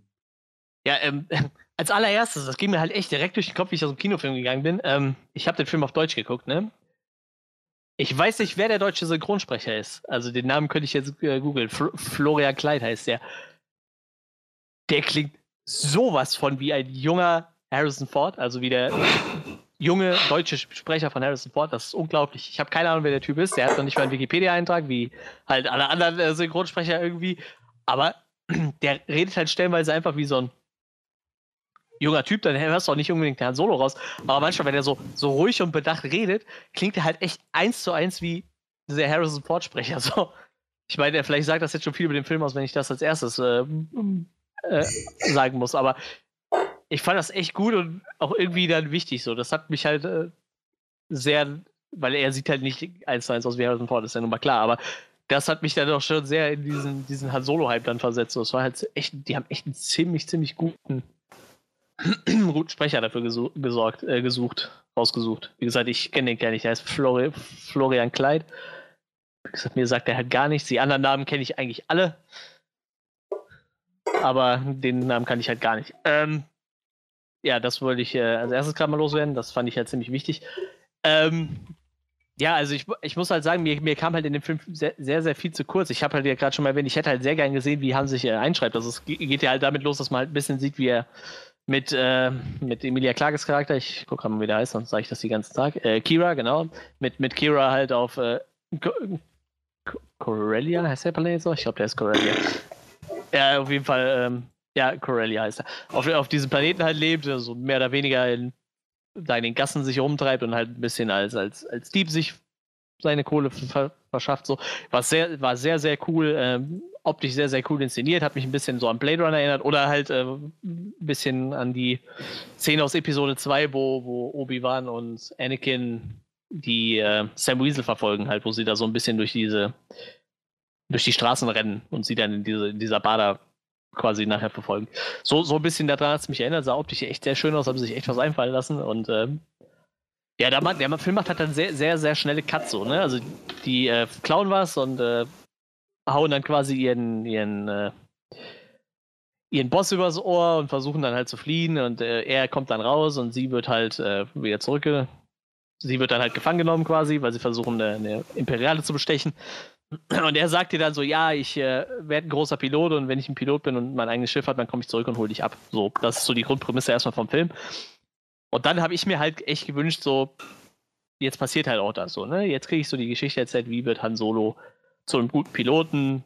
Vielleicht natürlich auch irgendwo die Story, wie er zum Millennium Falcon kommt, aber in erster Linie mal, wie, wie wird er zum Piloten und wie wird er halt überhaupt zu dem Charakter, den er ist. Also so ein kleiner, kleiner Hinterhofbandit war er halt irgendwie schon immer. Und äh, der, der, ähm, Alan Ehrenreich, der macht das halt auch sehr gut. Also du hast halt immer so das Gefühl, das ist halt wirklich so eine junge Version von Han Solo. Er hat sich halt echt mit den Charakter scheinbar ein bisschen, ein bisschen einversetzt so und das haben sie auch echt gut geschrieben. Aber dann macht der Film halt super viele Fehler im, im Timing, finde ich halt. Ne? Also direkt nach dieser Szene, wo die zwei getrennt werden, guckt er halt, okay, wie komme ich hier aus dem Laden wieder raus? Ich bin zwar jetzt hinter der Grenze, aber die suchen mich halt immer noch. Er sieht diesen Imperiumsschalter und geht halt direkt da rein und sagt so, ja, hier, ich will mich einschreiben und äh, alles klar. Dann kommt halt schon der erste die Szene, die ich äh, vor dem Podcast schon mal beschrieben habe, die Szene, warum Han Solo überhaupt Han Solo heißt. Das ist halt so ein Ding, das brauchst du in diesem Film halt einfach überhaupt nicht, weil es einfach niemanden interessiert. So. Wenn ich, wenn ich jetzt einen Hardcore Star Wars-Fan frage, was willst du über Han Solo wissen, dann wird er nicht sagen, ich will wissen, warum Han Solo Han Solo heißt. Der geht halt einfach davon aus, dass sein Vater, weil sie nicht Peter Solo heißt oder so, und dann ist das Ganze gegessen. So. Das ist halt niemanden interessiert. Und da denken sie sich dann halt schon den größten Blödsinn überhaupt aus. Äh, er geht halt zu diesem Schalter und sagt, ja, äh, ich bin äh, Hahn, ich würde mich gerne einschreiben lassen. Ja, alles klar. Ja, wie heißt du denn mit Nachnamen? Und dann guckt er ihn halt nur so an, so nach dem Motto, er weiß nicht, was er sagen soll. Dann sagt dieser Offizier halt, ja, wie, wie heißt denn deine Familie? Und er sagt dann, ja, ich habe keine Familie. Und dann so, alles klar. Du bist hier alleine, du hast keine Familie. Han Solo. Und schreibt dann Han Solo auf den Zettel und, und gibt ihm halt seine Chipkarte, damit er sich dann ins Imperium eintragen kann. Einfach mit dem Namen Han Solo, weil halt alleine da steht und keine Familie hat ich habe noch dieser Blödsinn gehört. diese, diese, ganzen Witze, die man halt immer darüber gemacht hat, so, äh, ich weiß noch, es gibt ja dieses Meme, wo irgendeiner diesen äh, Abreißzettel äh, aufgehangen hat, wo drauf steht, never go solo, und dann konntest du, glaube ich, so ein Wookie abreißen oder so, ne? So, so als Abreißzettel. Ja. Wie halt so, äh, hier, ich habe äh, einen Bobbycat zu verkaufen, hier nimm dir mein Telefonnummer mit, so ein Zettel halt, ne? Und so diese ganzen Memes haben die einfach genommen, wo du so gemacht so, ja, okay, der Typ ist hier alleine, also nennen wir ihn solo. Es ist so, so was total Banales. Ja, ich glaube, was man da halt immer noch, also was das, glaube ich, so, so umstritten macht und diese Szene ist wohl auch unglaublich divers aufgenommen worden, sage ich jetzt mal. Ja, ja. Nicht, also mal ganz davon ab, dass, glaube ich, alles, was mit Star Wars zu tun hat, nur noch so aufgenommen werden kann. Entweder man liebt es oder man hasst es, aber ähm, ich finde die Idee dahinter schon ziemlich fragwürdig. Und ja. ich habe nicht mal den großen Bezug zu, äh, zu Star Wars. So wirklich. Wenn man jetzt aber überlegt, dass das halt, also gerade Han Solo so eine dieser Figuren ist, ähnlich wie Luke Skywalker, die irgendwie für viele Leute irgendwie seit den 70ern, 80ern halt so, so, eine, so eine ikonografische Heldenfigur ist. So, also so ungefähr wie wenn, keine Ahnung, wenn Freddy, wenn du jetzt rausfindest, dass Rick Grimes heißt halt eigentlich nicht Grimes mit Nachnamen, sondern äh, den Namen hat er halt bekommen, weil er immer so grimmig geguckt hat. Ja. hat irgendwer gesagt, so weißt du was, hey, you're, you're, you're such a grimy Rick Grimes oder sowas. Und er hat gesagt, gut, dann, dann heiße ich ja, jetzt ja, Rick Grimes. Ich meine, das ist schon, das ist schon echt ziemlich krass. Wir haben so oft darüber gewitzelt, so solo wie alleine. Ja, ja genau. Meine Güte, jetzt halt. ist es genau das. ja, zumal da ja noch dann der Punkt dazu kam, dass äh, im Nachhinein berichtet wurde wohl, dass Disney gerade durch diesen Moment irgendwie überzeugt wurde, dass sie diesen Film machen wollen. oh, hieß oh. es so von wegen, das hat sie wohl überzeugt. Oh. Keine Ahnung. Naja. Ja, es ist auf jeden Fall echt eine sehr absurde Szene. Wir haben beim Kino gesessen, also okay, und halt einfach keiner hat gelacht. So, ich weiß nicht, ob das halt irgendwie, also kein, keiner hat irgendwas zu dieser Szene sagen können. So, wir haben alle nur so fragend uns angeguckt, das so echt jetzt. So, und, und dann geht's halt schon los. So. Also ich hätte halt echt gern gesehen, wie er da so angekommen ist. So. Es wird halt, äh, der, der Film macht dann halt direkt einen Dreijahressprung. Ne? Also nach dieser Szene, wo er sich eingeschrieben hat, macht es einen Dreijahressprung und man sieht ihn halt als ganz normalen Fußsoldat, wie er sich halt durch den Matsch quält. Ne? Und da fragst du dich halt, was ist denn in dieser ganzen Zeit dazwischen passiert? So, man merkt halt so, okay, seine Vorgesetzten sagen ihm halt immer wieder, er ist halt relativ ungehorsam, so, was man halt von ihm auch erwartet irgendwie. Und aber warum er jetzt auf einmal da ein Fußsoldat ist und äh, auf einmal ist er halt wirklich ein scheiße guter Pilot, aber wie das halt zustande gekommen ist, wird halt überhaupt nicht erklärt in dem Film. Das ist halt so komplett weggeschrieben. Ich weiß nicht, ob man da jetzt eine wirklich spannende Story hätte erzählen können, aber ich hätte wenigstens irgendwie so ein bisschen Kontext dazu gebraucht, so, so ein bisschen irgendwas, so, weiß ich, vielleicht wie er das erste Mal in einen Fighter einsteigt oder in ein Flugzeug oder irgendwie sowas halt, oder wie er da halt landet und nicht einfach so, wir machen so einen Schnipp und ja, okay, jetzt ist er der Fußsoldat und lernt halt seinen neuen Mentor kennen. Das ist halt Weißt du, ist halt, ist halt voll die Mary Sue. Ist voll. ist halt einfach so ein, so, so ein Charakter, der einfach so geschrieben wurde und ist voll, voll faul. ja. ja, man muss auch sagen, der Film hat halt auch echt ein ziemlich gutes Cast, aber ich finde halt auch, dass nicht jeder in diesem Film echt glänzen konnte, wie er es wahrscheinlich hätte äh, machen können. Ja, so. Ich finde halt gerade Donald Glovers Charakter so, also die paar Szenen, die er hat, sind halt echt okay, aber das gibt halt dem Charakter Lando halt auch irgendwie überhaupt nicht so. Das liegt halt auch nicht an Donald Glover, weil der kann halt einfach nicht glänzen in der Rolle, so wie die die geschrieben haben. Ist halt echt ganz, ganz merkwürdig so. Ich glaube, Emilia Clarke ist so der Charakter, der irgendwie für mich noch am meisten raussticht. Also Han Solo ist halt auch nicht schlecht so sein Charakter, aber dieser Kira-Charakter ist halt vermutlich der, der da so am, irgendwie noch am meisten raussticht. Und, und vielleicht dieser äh, Envy's Nest-Charakter, der halt nachher noch kommt. Ähm, aber da sind wir ja noch nicht. Auch so ein Charakter, den äh, habe ich das erste Mal hier in so meinem Star Wars Handyspiel gesehen und äh, dachte so, okay, was ist das? Und in meiner Star Wars Gilde hat halt niemand den Film gesehen und keiner wusste halt, wer der Charakter ist. So. Und das sagt halt schon was aus. Da sind halt Leute, die haben halt so den kompletten Arm mit Star Wars Charakteren voll tätowiert und äh, die ganze Bude voll stehen und so irgendwie hatte keiner im, am Startwochenende den Film schon gesehen. Das war halt gruselig. Das sagt halt echt viel über den Film aus, glaube ich. Ja, ähm, wo waren wir? Genau, wir waren nach die, bei diesem Dreijahressprung. Da kommen dann endlich die lustigen Charaktere zum Einsatz. Ähm, wie gesagt, ist halt ein stinknormaler Imperiumseinsatz. Die sind halt auf Planet X, ich weiß nicht mal, wie der heißt. Äh, Mimban lese ich gerade. Ähm, ist halt so, so ein super schlammiger Planet und äh, ja, es sind halt schon total viele Leute. Es sind halt mitten im Krieg quasi, ne? Also nix. Äh, wir bauen da langsam so ein Gefecht auf. Es ist halt einfach so eine Szene mittendrin und äh, er lernt da quasi seinen neuen Mentor kennen, Woody Harrisons Charakter Tobias Beckett.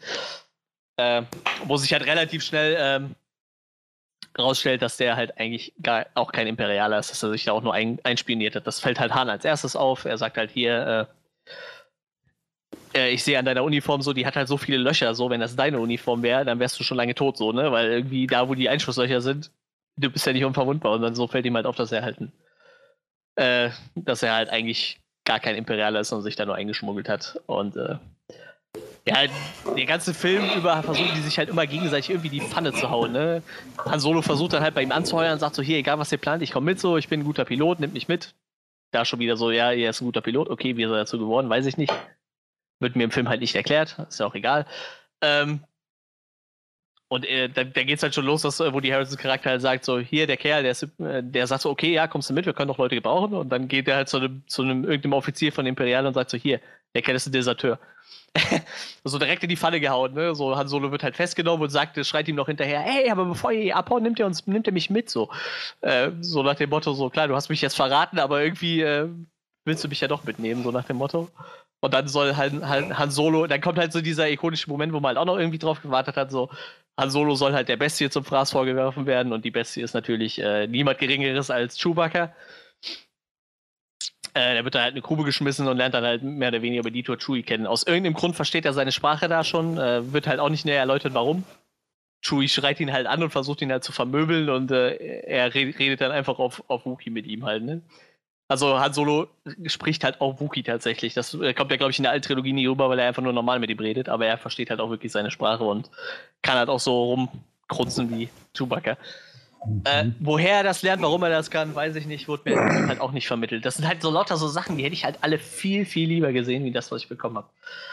Ähm, das Lustige ist auch, alles, was ich jetzt so erzähle, ist, glaube ich, in den ersten, weiß ich nicht, 20 Minuten passiert so. Also, hm. Und da irgendwann kommt halt dieser Punkt, wo es halt nur noch um diesen Castle Run geht. Ne? Ja, äh, ich kürze das jetzt auch ein bisschen ab. Also wie gesagt, äh, er denkt sich dann, weil, weil er halt Chewie verstehen so, denkt er sich halt mit ihm einen Plan aus, wie sie ausbrechen können. Sie hauen dann aus dieser Grube ab und äh, rennen halt dann diesem Beckett hinterher, der gerade abhauen will. Beckett denkt sich, okay, hier der, äh, der Kerl hat echt Eier so, der hat es irgendwie geschafft und will halt trotzdem noch mit uns mitkommen, wo wir ihn gerade verraten haben. Dann nehmen sie ihn halt mit zu ihrem ersten großen... Trottel. Ja, dann nehmen sie ihn halt auch mit zu ihrem ersten großen Coup, den sie da planen und äh, ja, bis dahin ist Han Solo halt auch noch nicht einmal in ein Flugzeug geflogen, ne? Natürlich. Man weiß halt, er ist auf ihm einmal ein guter Pilot, aber bis dahin ist er noch nicht einmal in einem Flug, hat er nicht einmal im Flugzeug gesessen. Er hat nur am Anfang mal ein Auto geklaut, aber ja, das ist halt, äh, dann geht's halt relativ rasant zu auf, äh, auf den Kessel Run. Gibt halt diesen einen Coup, den sie versuchen, der wird halt, äh, sie versuchen halt einen Zug zu klauen, beziehungsweise einen, einen Waggon aus einem Zug auf irgendeinem Eisplaneten, da ist halt irgendein raffinierter Rohstoff drin, den halt dieser äh, Tobias Beckett, Woody Harrisons Charakter, haben möchte für seinen Boss, weil er dem äh, viel Geld dafür bietet und sie versucht das halt zu klauen und dann wird halt dieser Envy's Nest Charakter eingeführt. Das ist wohl eine, ein Pirat, ein maskierter Pirat, der halt auch davon lebt, äh, Dinge zu klauen die halt so weit, weitestgehend an, äh, an, an irgendwelche Höchstbietenden zu verkaufen. Ähm, dann kommt halt auch endlich der Punkt, wo Han dann doch mal ein Flugzeug fliegen darf. Der eigentliche Pilot von Beckett ist ein vierarmiges Alienwesen namens, äh, ich habe den Namen vergessen. Val war es nicht.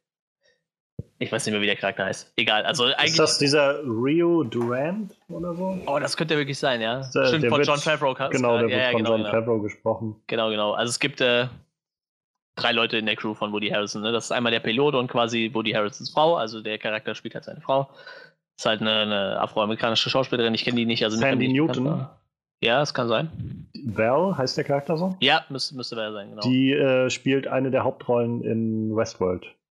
ah, okay, okay, okay, okay. Ja, das, das ist sehr gut darin.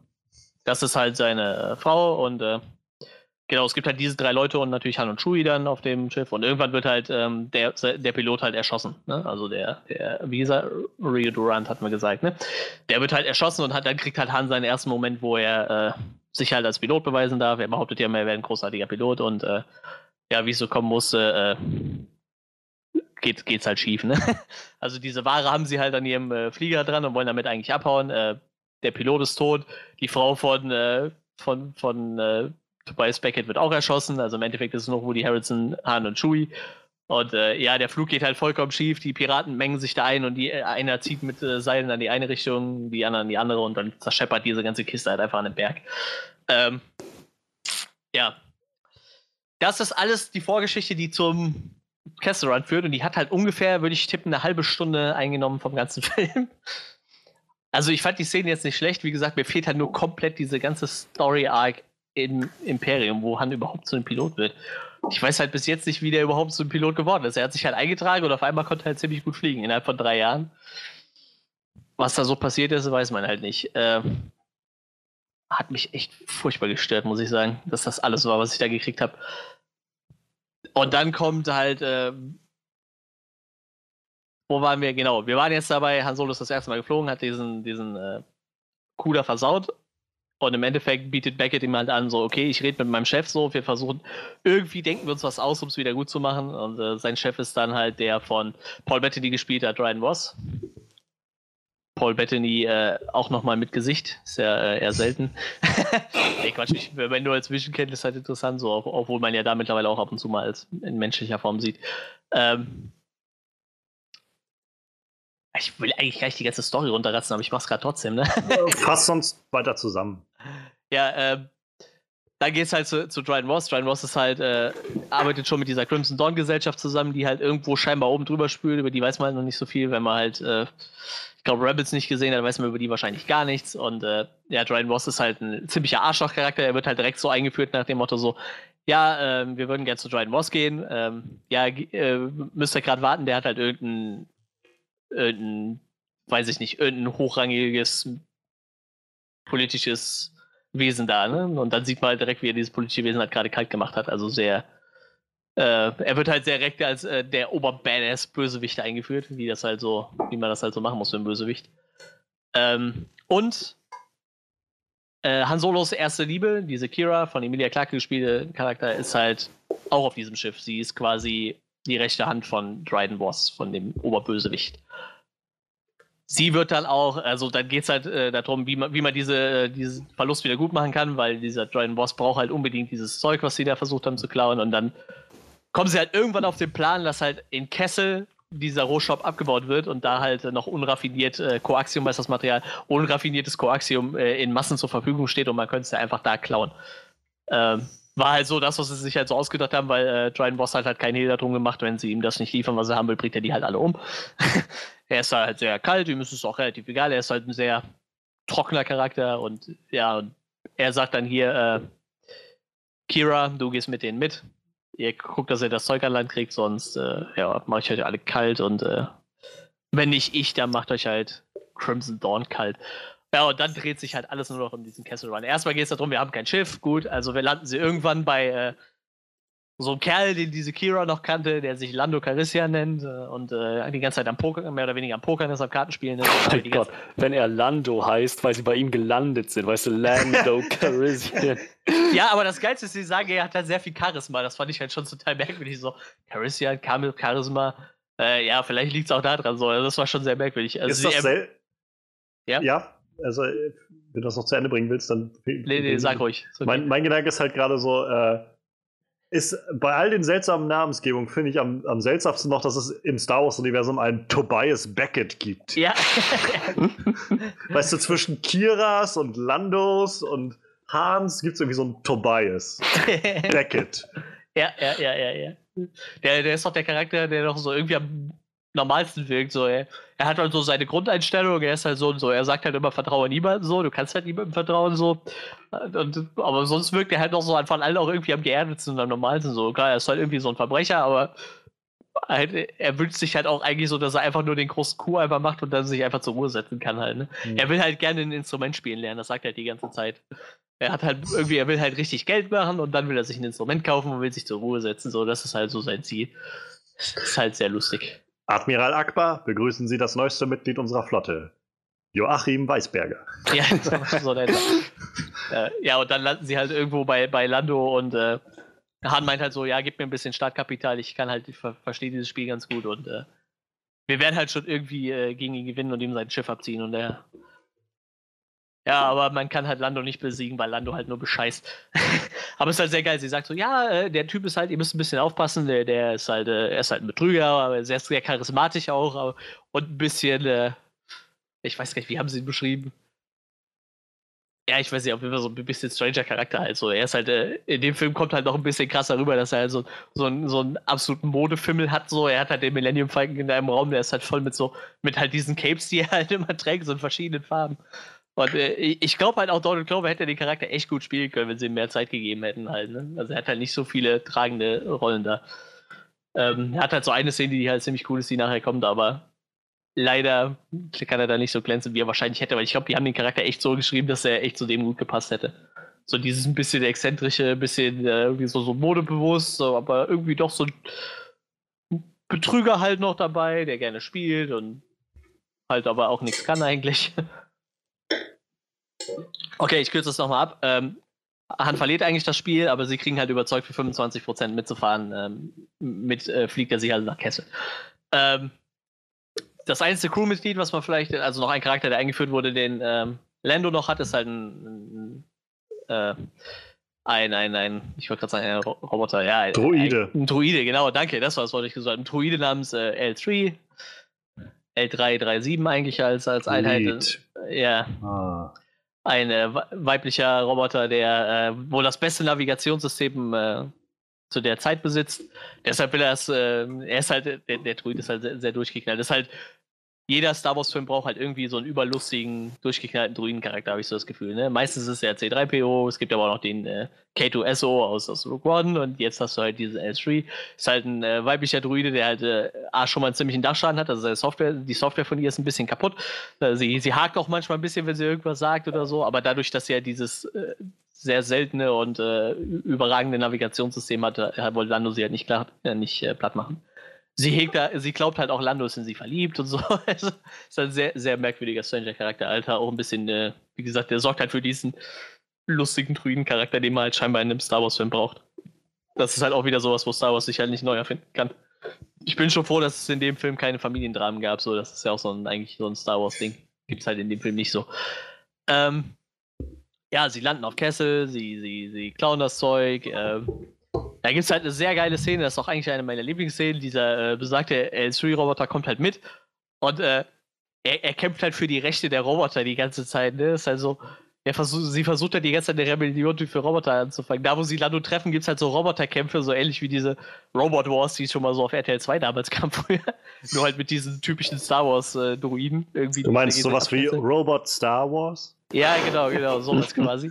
Und äh, sie steht halt die ganze Zeit vor dem Käfig und sagt so, hör auf, du musst das nicht tun und so, du kannst dich von den Menschen nicht zwingen lassen. So, sie versucht dann irgendwie die ganze Zeit für die Rechte der Druiden zu kämpfen. Und sie äh, zettelt halt dann auf Kessel eine äh, Rebellion der Druiden an, so indem sie die halt alle befreit. Die ganzen Druiden sind halt irgendwie an ihren Computern gefesselt, dass sie halt nichts anderes machen können, außer an ihrem Computer arbeiten. Und sie befreit die halt und dann dreht halt alle Druiden drehen halt am Rad und befreien sich gegenseitig und führen, führen halt so eine kleine Druidenrebellion an. Das war halt eigentlich so eine der lustigsten Szenen in dem ganzen Film, glaube ich. Äh, ja, auf jeden Fall versuchen sie halt, äh, klauen sie halt auf Kessel dieses äh, Koaxium, was sie brauchen und äh, Chewbacca befreit in der auch in dieser Mine noch ein paar andere Wookies, die es da so gibt und äh, befreien halt die Menschen, also die ganzen Sklaven werden halt befreit in dem Rutsch und sie klauen halt so viel Koaxium, wie sie halt brauchen für ihren Plan, um, um halt nicht geköpft zu werden oder nicht hingerichtet zu werden von von, Topa- von äh, Dryden Boss. Ähm, ja, und dann irgendwas muss ja schief gehen, sonst wird der Film ja nicht funktionieren. Er, er wird erstmal, äh, als bei ihrer Flucht halt äh, L3 über den Haufen geschossen. Also der Charakter äh, ist ziemlich kaputt. Da kann halt Lanzo das erste Mal so glänzen. Er hat halt dann so ein, ja, erst so, so ein Mental Breakdown und, und versucht ihn dann zu retten und nimmt dann so die, die Reste von ihr noch mit ins Flugzeug und versucht sie da irgendwie nochmal und streichelt sie so und sagt dann so, hier, ich, ich, ich rette dich und äh, ich, ich krieg dich wieder hin und so, bevor sie dann gestorben ist. Äh, das war so die einzige Szene, glaube ich, die ich von Donald Glovers Charakter dann so noch im, im Kopf hatte, irgendwie, die halt wirklich aussagekräftig war. Und äh, ja, da, dadurch, dass Lando jetzt ja natürlich keinen äh, Co-Pilot mehr hat, also L3 war ja sein, sein Navi und Co-Pilot, äh, setzt sich halt Han ans Steuer und ja, dann kommt halt diese Szene, die, äh, die, die äh, in jedem Star Wars-Film, wo Han Solo drin vorkommt, irgendwie erwähnt wird. So, Lando sagt halt, hier dieses äh, Koaxium, das ist noch nicht raffiniert, das geht halt irgendwann hoch. Und äh, du musst halt noch die, du brauchst halt mindestens 20 Parsecs für da durchzukommen und das schaffen wir halt nicht. Das schafft der Millennium Falcon von der Geschwindigkeit her nicht und dieses Zeug fliegt uns dann um die Ohren und dann, ja, dann sagt er halt, äh, ja, ich habe da so einen Plan und fliegt halt einfach querfeldein durch, durch den Malstrom und äh, schafft halt seinen legendären Castle Run in 12 Parsecs. Ähm, irgendwie landet in diesem komischen in dem Gang, wo sie eigentlich durchfliegen sollten, noch ein kompletter Sternzerstörer. Der, wie der da reingekommen ist, weiß ich nicht. Und was er da macht, der hat halt von dem Aufstand scheinbar was mitbekommen und versucht, die äh, irgendwie dann auf Kessel da noch irgendwas zu richten. Auf jeden Fall fliegen sie dann durch den Malstrom an allerhand riesigen Monstern vorbei, an Trümmerfeldern und Han Solo zerlegt halt den kompletten Millennium Falcon und äh, sie landen dann halt auf einem Planeten, wo man dieses Koaxium noch raffinieren kann, bevor es in die Luft fliegt. Und das gelingt ihnen dann halt auch. Und dann kommt halt diese Szene, wo halt äh, Han Solo sagt, so, ich habe den Kessel Run gerade in 12 Parsec geschafft. Und Chewie sagt dann irgendwas. ja, genau, sowas. Und, äh, Nein, das ist die einzige Stelle im ganzen Star Wars-Franchise, wo es Shui spricht. Aber am besten noch mit so einem, mit so einem starken Südstaatler-Akzent, oder? ja, ich habe den Kessel Run gerade in zwölf Sekunden geschafft. 12 Sekunden, äh, 12 Parsec, das ist aber ein bisschen, bisschen großzügig gedacht, findest du nicht, mein Freund? ja, Chewie sagt halt einfach nur das, was Chewie immer sagt. Äh, wie gesagt, Han Solo kann diese Sprache ja scheinbar auch, aber es ist auch egal, er redet ja trotzdem immer normal mit ihm. Äh, ja, und dann sagt Han halt, nachdem Chewie was er erwidert hat, äh, ja, wenn man es abrundet, waren es 12 Parsec. Also alles, was wir im Star Wars-Universum gelernt haben, Han Solo kann in Castle Run in 12 Parsecs fliegen. Ist gelogen. Er hat wahrscheinlich 12,5 Parsec gebraucht oder so. Oder vielleicht auch knapp 13. also schlagt, schlagt euch das aus dem Kopf. Der Castle Run ist nicht in 12 Parsec zu schaffen. So. Ähm, wo waren wir? Genau, der Castle Run ist durch. Da gibt es halt noch so eine, ich sag mal, Viertelstunde, 20 Minuten ab, ab äh, Abschieds, äh, also eine Abschlussszene. Ähm, Dryden Boss wird natürlich kontaktiert. Das äh, Coaxium ist, ist, ist da. Äh, äh, und dann landet halt, bevor Dryden Boss kommen kann, um sich das, äh, das Coaxium zu holen, landet halt wieder dieser Pirat Envys Nest auf dem äh, Planeten, wo sie das äh, Coaxium äh, raffiniert haben. Und äh, das stellt sich dann halt raus, Envys Boss ist eigentlich ein, ein relativ junges Mädel, ich würde sagen 16, 17. Und die ist halt auch eigentlich keine Piratin, die, äh, die versucht, äh, einfach nur die Sachen für Geld zu verkaufen, sondern eigentlich sie und ihre Piratenbande alles Leute, jeder von einem anderen ähm, Planeten und einem anderen Volk. Und das sind alles Völker, die vom Imperium quasi unterjocht wurden, versklavt wurden oder wo das Imperium halt versucht hat, ihre äh, sie auszuleuchten. Ich glaube, da sind sogar Charaktere dabei, die äh, auch in anderen Filmen schon vorkamen. Ich glaube, äh, Warwick Davis, dieser kleinwüchsige Schauspieler, mhm, der mhm. spielt seinen ja. Charakter nochmal und äh, war, glaube ich, noch ein Charakter. Ich glaube, die kamen bei Rook One vor. Auf jeden Fall ähm, erzählt sie dann ihren Plan, ähm, Tobias und, und Hahn, dass sie halt äh, mit ihren Verbündeten zusammen äh, versucht, eine Rebellion aufzubauen und eigentlich dieses Coaxium nur dafür braucht, um diese Rebellionsverband zu bringen. Also im Endeffekt soll da der Grundstein für die Rebellenbewegung gelegt werden. Das ist so das, worauf es oh. eigentlich im Film hinausläuft. das war ja wichtig. Wir dürfen ja nicht vergessen, dass das alles im Zusammenhang mit der ja. großen Star Wars-Geschichte steht. Das Geilste ist, ich glaube, bis auf, wie gesagt, dass diese zwei Charaktere halt irgendwo, ich meine, bei Rook One nochmal drin vorkommen oder so. Oder ich, ich weiß nicht, ich könnte es jetzt nochmal irgendwo nachlesen. Ich glaube, beim englischen Wiki stand es drin, wo die Charaktere eigentlich herkommen. Ähm, auf jeden Fall, da läuft es halt drauf hinaus. Natürlich kriegt Han dann ein gewisses Bisse, weil man, wir wissen ja alle, Han ist ja eigentlich kein schlechter Kerl und eigentlich will er ja erstmal nur seinen Arsch retten und mit seiner Kira dann halt äh, fliehen, wenn er halt seine Belohnung kriegt. Aber jetzt merkt er halt schon, okay, da ist halt irgendwas äh, Größeres dahinter eigentlich. Ähm, und er macht das. Oh, sorry, ja, mach ja, mal weiter. Mach, nee, mach es mal weiter. Ja, okay, und äh, Han versucht halt mit äh, Tobias irgendwie, versuchen sie halt das so auszuhacken, dass sie halt denen das Koaxium geben können. Ohne dass äh, sie von, von Wars geäxt werden. So, jetzt äh, darfst du erstmal deine. Mein, mein Gedanke ist halt gerade, macht das nicht eigentlich so ein, also diese charakterliche Entwicklung, wenn man das überhaupt so nennen kann, also ja, macht das nicht irgendwie den, den Sinn von einem Han Solo-Film kaputt? Also ich meine, ich hätte gedacht, dass diese Han Solo-Story irgendwie dazu dient, zu zeigen, wie halt aus dem jungen Han Solo, wie auch immer, halt letztendlich der Han Solo wird, den wir halt in eine neue Hoffnung das erste Mal antreffen. Aber in eine neue Hoffnung ist er der Typ, der sagt, oh nee, lasst mich mit eurer ganzen Rebellionskacke und so in Ruhe. So, und äh, einfach halt nur ein Schmuggler ist, der sagt irgendwie, ja, für, für die richtige Menge Geld, äh, dann, dann mache ich das, aber ansonsten habe ich mit eurem Scheiß nichts zu tun. Ja, das, das ähm, war ja eigentlich, das ist ja das, was man so aus, dem, aus, den, aus der alten Trilogie Das meine ich halt. Ja, ja, wenn ich jetzt halt höre, dass er irgendwie am Schluss des Ganzen steht so, weißt du, so eine Rebellion, das ist schon eigentlich eine wichtige Sache. Ähm, ich glaube, das muss ich, muss ich unterstützen mit allem, äh, was mir möglich ist. So dann, dann irritiert mich das ein bisschen. Ja, es ist halt, äh, wie gesagt, sie hacken halt dann auch diesen Plan aus und kommen halt so zu dem Schluss, äh, Kira ist halt auch noch ein bisschen mit involviert, so zu dem Schluss, okay, wir können das so machen, wir denken uns was aus so und äh, wir, wir, überlassen denen halt irgendwie dieses, äh, das Koaxium. Ähm, ja, dann kommt halt Voss auf den Planeten so, der, der Plan steht halt und äh, ja, dann wird halt Han mal wieder von, von Tobias verraten.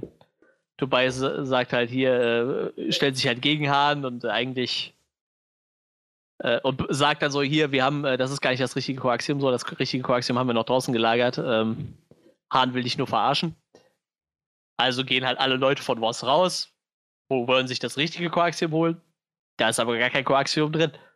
Weil Hahn dann sagt, du, Tobias, hast mir doch beigebracht, man darf niemandem vertrauen. Also habe ich dir auch nicht vertraut. Und äh, dann werden halt alle Leute von Vox gerade mal weggeext von, von den Rebellen halt, ne? Von den aufstrebenden Rebellen. Also so eine ganz, ganz merkwürdige äh, Hin- und Her-Geschichte so. Also Tobias versucht halt Hahn zu verraten, aber eigentlich hat Hahn das schon geahnt und dann wird halt äh, verrät er halt äh, Tobias und äh, ganz merkwürdig. Ähm, auf jeden Fall, wie gesagt, äh, Voss-Leute sind alle tot. Bis auf, ich glaube, zwei Wachen, die er noch in seinem Raum hat. Die bringt dann Tobias noch um, weil Tobias sagt so, ja, wenn ich, wenn ich jetzt hier schon verhandeln muss um mein Leben so, dann will ich das wenigstens mit Leuten machen, die alle keinen Blaster in der Hand haben. So, das reicht, wenn ich der Einzige mit Blaster bin.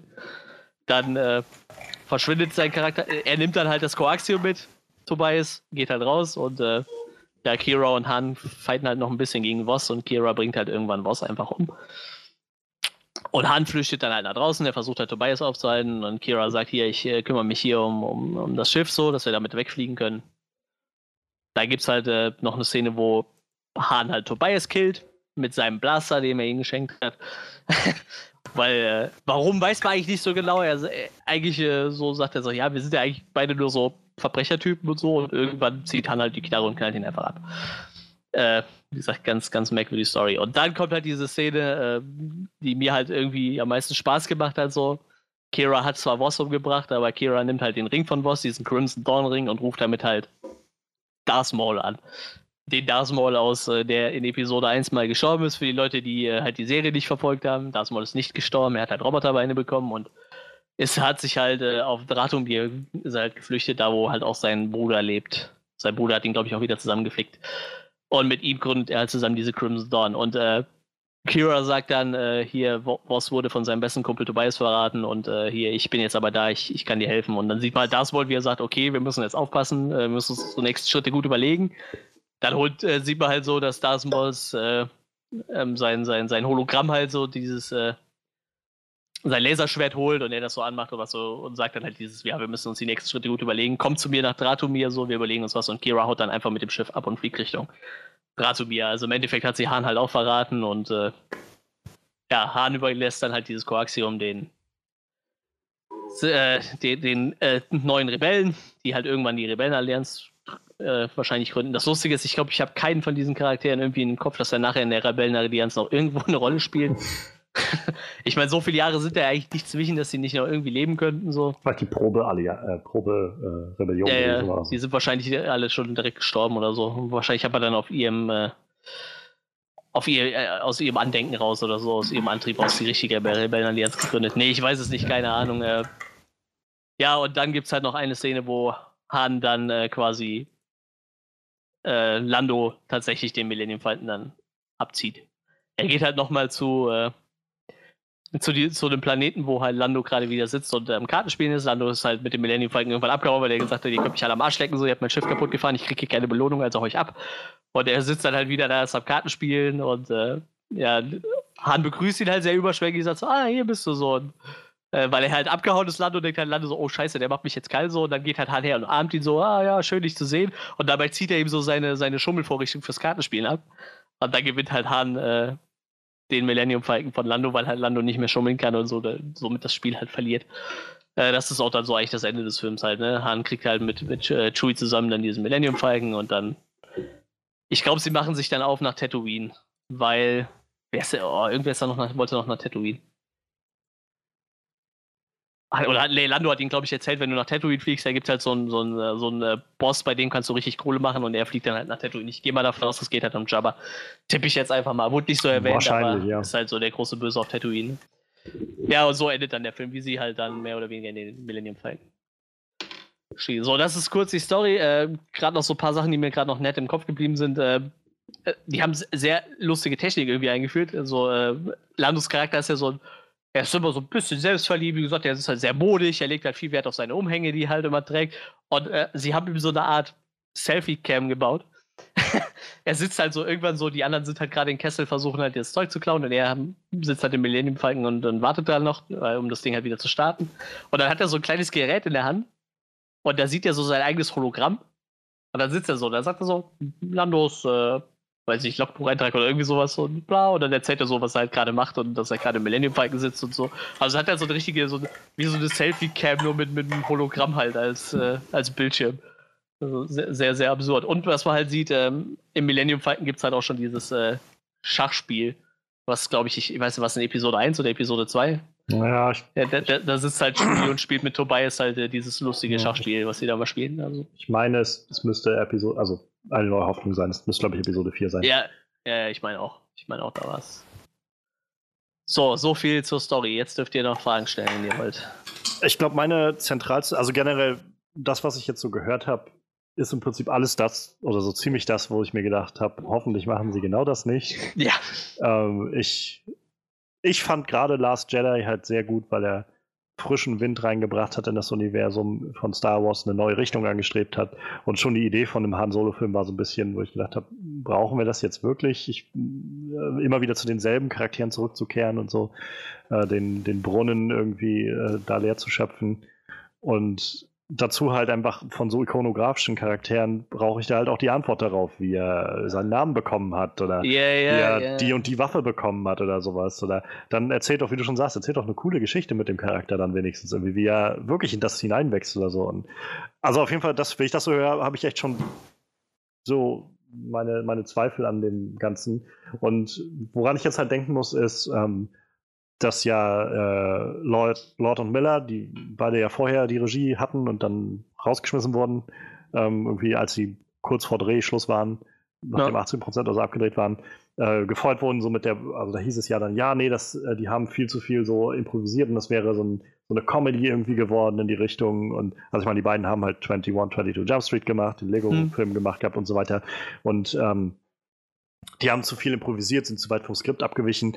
Und äh, hier Lawrence Kasten und John Kasten oder James oder so, sein Sohn, Jack Kasten, irgendwie so, der Sohn von dem, also die beiden Autoren. Lawrence Kasten hatte schon bei, den, bei der Originaltrilogie äh, mitgeschrieben an den Drehbüchern und hatte jetzt diesen Han Solo-Film mitgeschrieben mit seinem Sohn. Und beide waren wohl so drauf von wegen, das ist das beste Skript, was wir jemals gemacht haben. Und das kann halt nicht sein, dass der improvisieren, weil das darf, davon darf nicht abgewichen werden. So, das muss eins zu eins so sein, weil das so genial ist. Und wenn ich das so höre, denke ich so, ich glaube, hätten sie dem Ganzen einen, einen, eher komödiantischen Ton gegeben, wäre das vielleicht alles ein bisschen, bisschen lockerer gewesen und sie hätten sich vielleicht auch ein bisschen mehr, äh, bisschen mehr auch nochmal auf ein paar Ungereimtheiten einlassen können, die auch einfach kommentieren können im Zuge des ganzen Films und vor allem das noch weiter abkapseln können von dem ganzen Rest der, der Sternensaga. Also muss das immer ja, alles der, damit zusammenhängen, dass es ja, das ist es halt, also dieses Ende allein schon, ne? Aber ich muss gerade äh, zur Verteidigung, weil du ja sagtest, so Han hat halt keinen Bock auf die Rebellenallianz, äh, muss ich gerade auch sagen, also es gibt tatsächlich eine Szene, wo, wo Envis äh, ihm anbietet, halt der Rebellenallianz beizutreten und er sagt halt, nee, da, das ist nicht so sein Ding und er will halt lieber das machen, was er halt am besten kann, aber er unterstützt sie halt trotzdem, ne, irgendwie.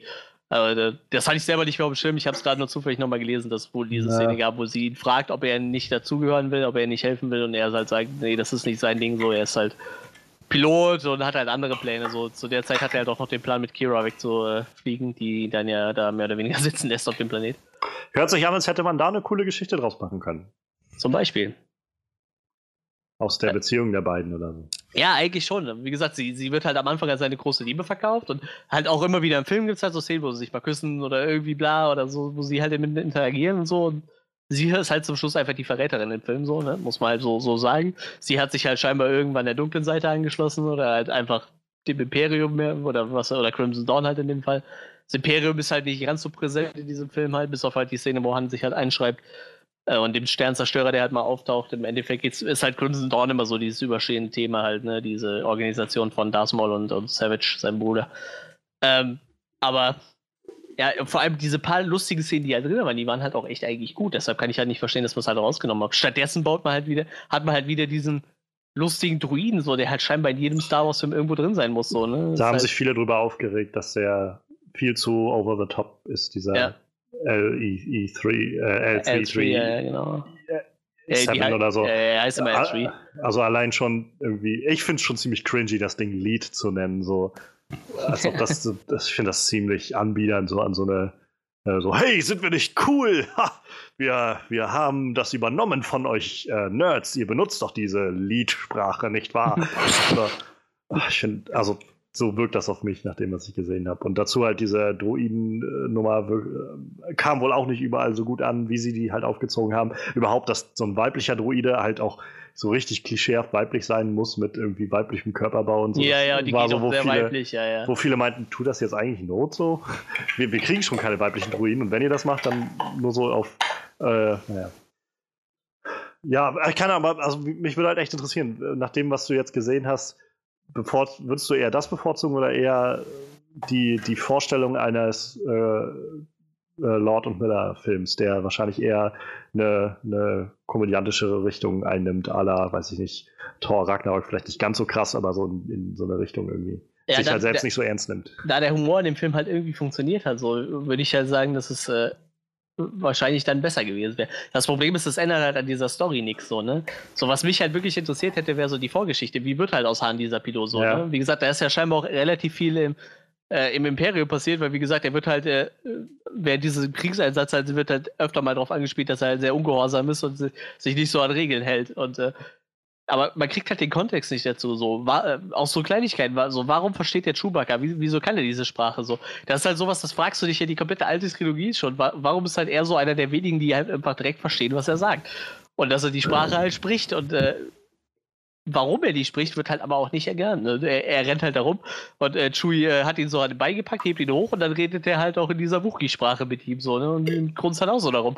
Warum er das kann, keine Ahnung, aber ich hätte es halt gerne gewusst eigentlich, weil mich das mehr interessiert als dieser blöde Castle Run. Von dem Aber jetzt halt wissen wir, warum er Solo heißt. ja, eben. Und so, so ein Mist weiß ich dann, ne? Äh, übrigens, äh, Anthony Daniels spielt im Film wieder mit. So, der muss ja in jedem Star Wars-Film mitspielen. Der ist ja so ein.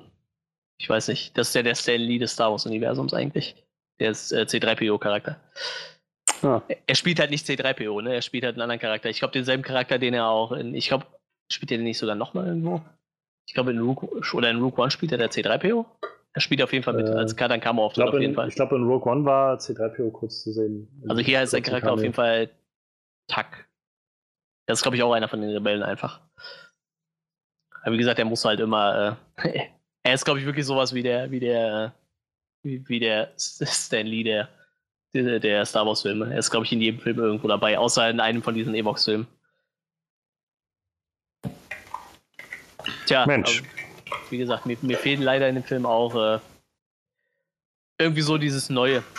Klar, dass Mhm. irgendwie der Castle Run drin vorkommen muss und auch die Story, wie er den Millennium Falcon kriegt. Das mag ja alles sein, aber das hätte man vielleicht einfach runterkürzen können, so irgendwie, und sich eine andere coole Story überlegen können. Wie gesagt, die, die, die Chemie zwischen, zwischen den beiden, Hau- zwischen Emilia Clarkes Charakter und Aaron, Reichs Charakter war, war ja da und die hat ja auch funktioniert. Warum, warum das nicht weiter ausbauen? Wie gesagt, ich, Woody Harrisons Charakter war eigentlich ziemlich gut, da hätten wir auch mehr mitmachen können. So, er hat halt diesen, diesen Mentor-Charakter, der aber doch irgendwie im Endeffekt trotzdem immer nur sein eigenes Wohl im, im Sinn hat, so ziemlich gut rübergebracht.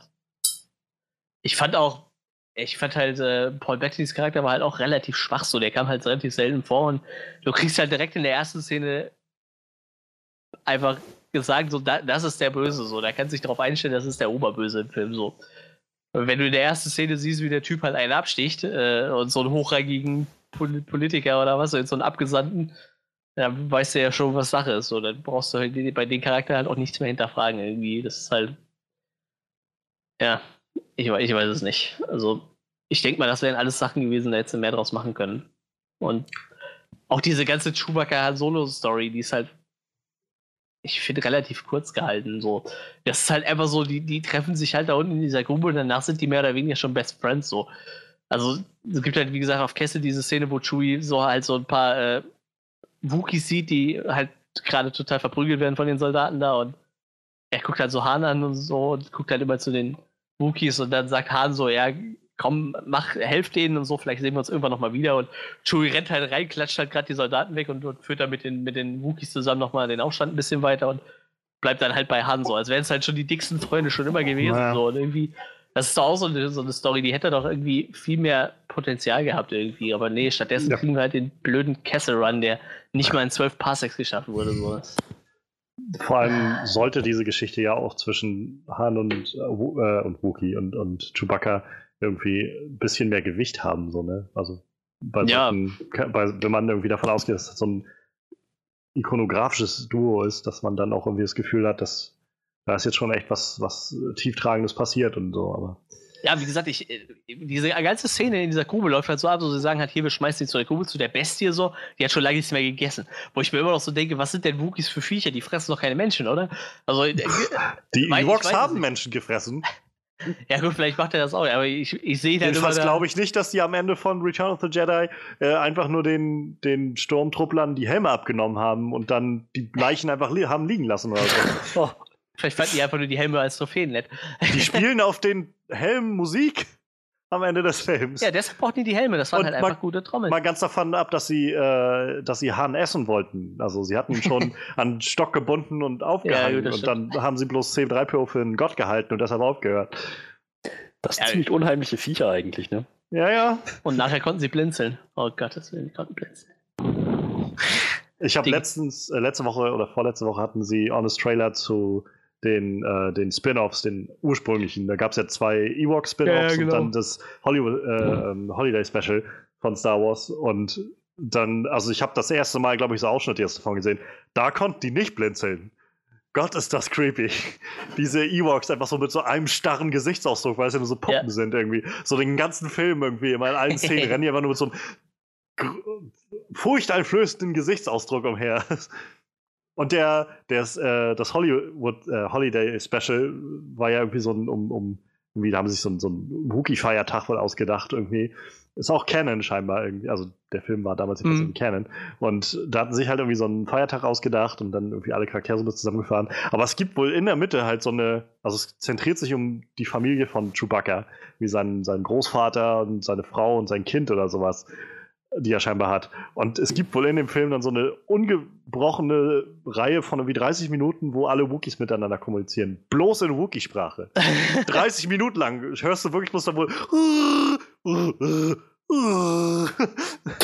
das, ist halt, weißt du, das, das ist halt zwei von den äh, drei Writern hatten das quasi für den Honest Trailer zum ersten Mal gesehen und der dritte meinte so, äh, hätte ich gewusst, dass ihr das zuerst mal guckt, hätte ich da, wäre ich dabei gewesen. Ich hätte so gern gesehen, ab welchem Punkt in diesen 20, 30 Minuten äh, es euch zerbrochen hätte. So.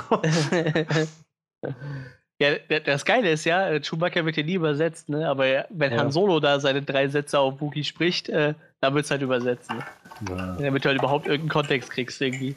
Ja, ich, ich reiß diese Szene mal kurz ab, wie sie sich kennenlernen, so diese scheinbar so ikonografische Szene. Also wie gesagt, Han, Han wird halt mehr oder weniger der Beste zum Fraß vorgeworfen. Er ist halt an einer Ende von der Kette und an der anderen hängt halt Chewie. Und äh, der Chewie klatscht ihn dann einfach zweimal durch den Raum so. Äh, wie gesagt, das ist halt ein Schlammplanet, ne? Die wälzen sich halt kurz im Schlamm und dann fängt halt Han mit ihm an, auf Wookie zu reden und sagt so, hey, ich kann dich verstehen so. Und Chewie guckt ihn dann so an mit seinem ausdruckslosen Gesicht und dann sagt er so, hey, ich habe eine Idee, wie wir hier rauskommen. Siehst du diesen Pfeiler hier? Guck mal, der ist oben schon gerissen so. Und dann haut, äh, speist Han sich so gegen die Pfeiler und Chewie boxt dann so lange auf den Pfeiler hin, bis er halt kaputt geht und sie halt da rauskommen aus dieser Grube. Und das ist halt so die Szene, wie die sich kennengelernt haben. So, so richtig doof irgendwie. Weißt du, so eine total kurze Szene, die. Ich fand die einfach nur super doof. Wie Chewie da gelandet ist, zum Beispiel, weißt du halt bis heute nicht. Und Han halt einfach nur, weil er als Deserteur äh, äh, beschimpft wurde, wird er halt da einfach in die Grube geschmissen. So. Und sie lernen sich halt einfach noch nicht kennen, dass äh, Hahn halt ein bisschen die Sprache spricht und er halt gesehen hat, dass ein Pfeiler ein bisschen morsch ist und Chewie den halt durchboxen kann. So. Das ist halt so die, diese ikonografische Szene, wie die zwei sich kennengelernt haben. So. Und es passiert halt im Film auch eigentlich nichts wirklich, was diese Freundschaft festigt, bis halt auf diese Szene, wo, äh, wo, wo Han dann sagt, komm, dann geh deine Wookie-Kollegen retten und äh, wir sehen uns bestimmt noch mal wieder. So. Das ist halt eigentlich alles. Beste ist nicht mal Freunde so, fürs Leben. Da, da wünschst du dir doch schon so, so eine plumpe Hollywood-Erklärung, so dass der eine dem anderen irgendwie das Leben rettet, weil er sich für ihn eine Kugel einfängt oder so. Weißt du, was, so was richtig Plumpes, was du halt schon zehnmal gesehen hast. So, das, das hätte sich, wäre halt einfach noch zehnmal besser gewesen wie das halt. Mhm. Das halt super blöd irgendwie. Was, wie gesagt, das ist halt alle, eigentlich alles so blöd. Halt, wie an den Millennium Falten kommt, ist halt super und spektakulär. Ist halt einfach, er zieht ihn halt einfach mehr oder weniger beim Pokern ab. Ist halt nicht Pokern, die spielen halt ein anderes Spiel, aber kommt halt auch selber raus und dieser Castle Run ist halt, der sieht halt cool aus, aber so spektakulär umhauen tut er einen halt nicht, ne? Die begegnen halt einem fetten Monster irgendwo mitten in diesem, auf der Strecke, das ist halt vielleicht ganz nett, aber ja, und es gibt halt, oh doch, es gibt eine Szene mit so, so einer Art schwarzen Loch, die ist eigentlich ganz nett, wo sie halt fast reingesorgt werden. Das ist eigentlich eine ganz lustige Szene. Aber das ist halt alles auch nichts Umwerfendes, ne? Sieht halt cool aus, so für einen Science-Fiction-Film, aber wirklich fesseln tut es einen halt nicht.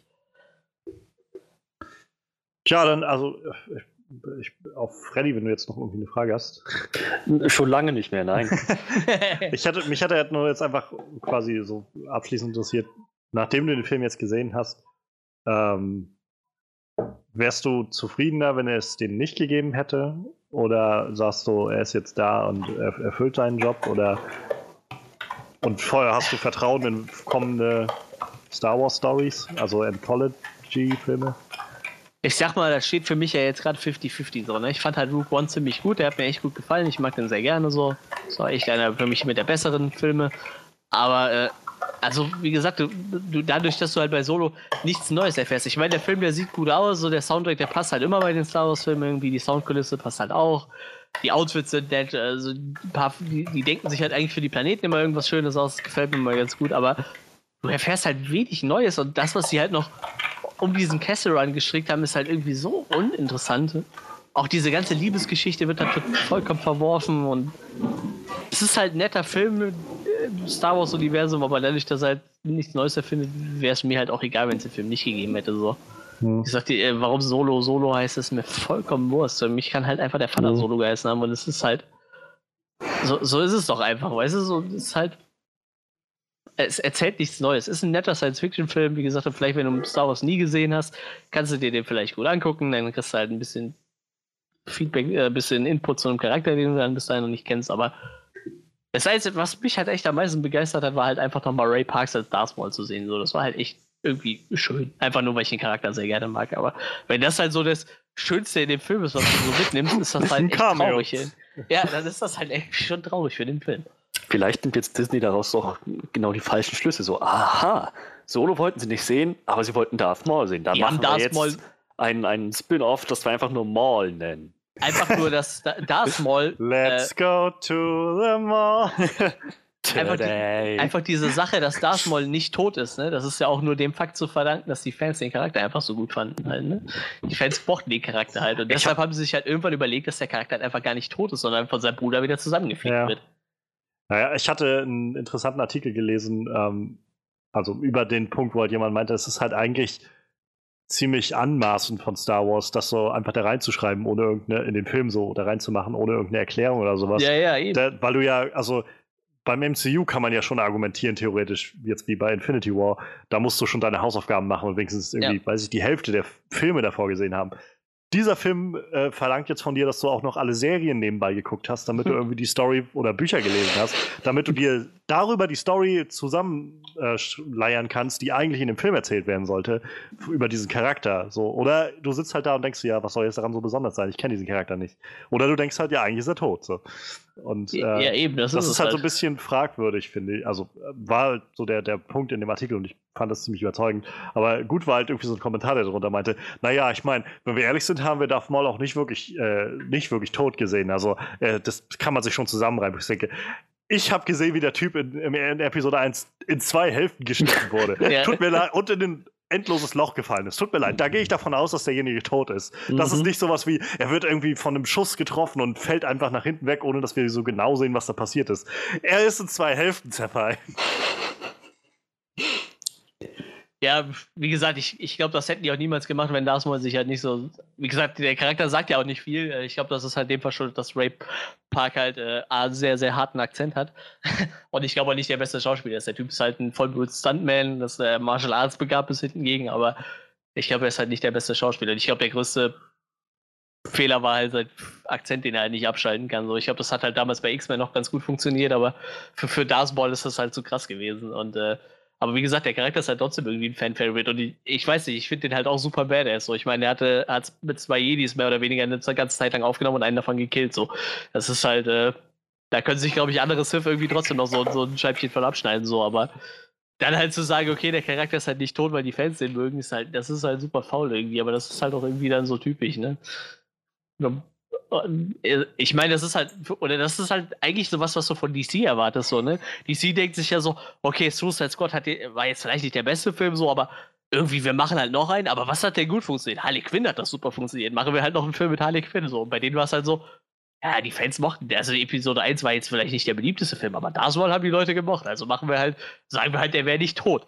Und jetzt haben sie sich halt gedacht, ja, bauen wir den noch mal ein. Die Leute haben ja alle bestimmt Rebels gesehen, so, die sind ja so riesen Darth Maul-Fans. So. Klar. Auch, dieses, auch dieses Crimson Dawn wird halt die ganze Zeit erwähnt im Film, aber was das eigentlich ist, weißt du halt nicht so. Wie gesagt, wenn ich nicht vorher gelesen hätte, dass Darth Maul dieses Crimson Dawn auf, auf Datumir gegründet hat, mit den Nachtschwestern zusammen und so, hätte ich halt auch keine Ahnung gehabt, was da abgeht, so irgendwie. Daher konnte ich es mir halt zusammenreiben, aber wie gesagt, ich fand es halt nur cool, was sie halt aus Darth Maul gemacht haben. So, Darth Maul ist halt nicht mehr der Typ aus Episode 1, so, er hat halt seine Roboterbeine und vor allem siehst du ihm halt, sie zoomen halt sehr nah an sein Gesicht von dem Hologramm und du siehst halt, dass er halt super alt aussieht und auch super, super vernarbt ist und so halt, ne? Also, es hätte er halt echt schon viel mitgemacht in den letzten Jahren. Das fand ich halt echt ganz nett. Aber wie gesagt, das ist halt echt traurig, wenn das so, dass äh, das, was am meisten hängen geblieben ist in dem Film, ist ein kleiner Cameo-Auftritt von 30 Sekunden. Weil natürlich für viele wahrscheinlich dieser Plot ist auch so, boah, was? Die ist, äh, boah, die verstecken sich jetzt auf die böse Seite. Ist ja nicht mehr die dunkle Seite. Das Maul ist ja, glaube ich, kein klassischer Sith-Man in, Sith in dem Fall, sondern eher so ein, so ein Kartellboss dann. Aber äh, also sie versteckt sich halt dann auf die böse Seite. Und ich finde, das war halt irgendwann schon relativ klar, dass mit dem Charakter was nicht stimmt. So. Aber wirklich über umgehauen hat mich dieser Twist dann halt auch nicht mehr. Naja. Tja, dann, dann gib doch mal eine Wertung ab, Manuel. Sollte, man, sollte man rausgehen und sich das Ding angucken oder eher sagen, äh, skip, bis das Ding irgendwann vielleicht auf DVD da ist oder so? Oder auf Netflix. Ja, oder ganz ist, verzichten drauf. also ich, ich, weiß nicht, also dem Star Wars-Fan zu sagen, guck dir einen Solo-Film nicht an, ist dann natürlich eh schwierig, so die werden es halt eh tun, so.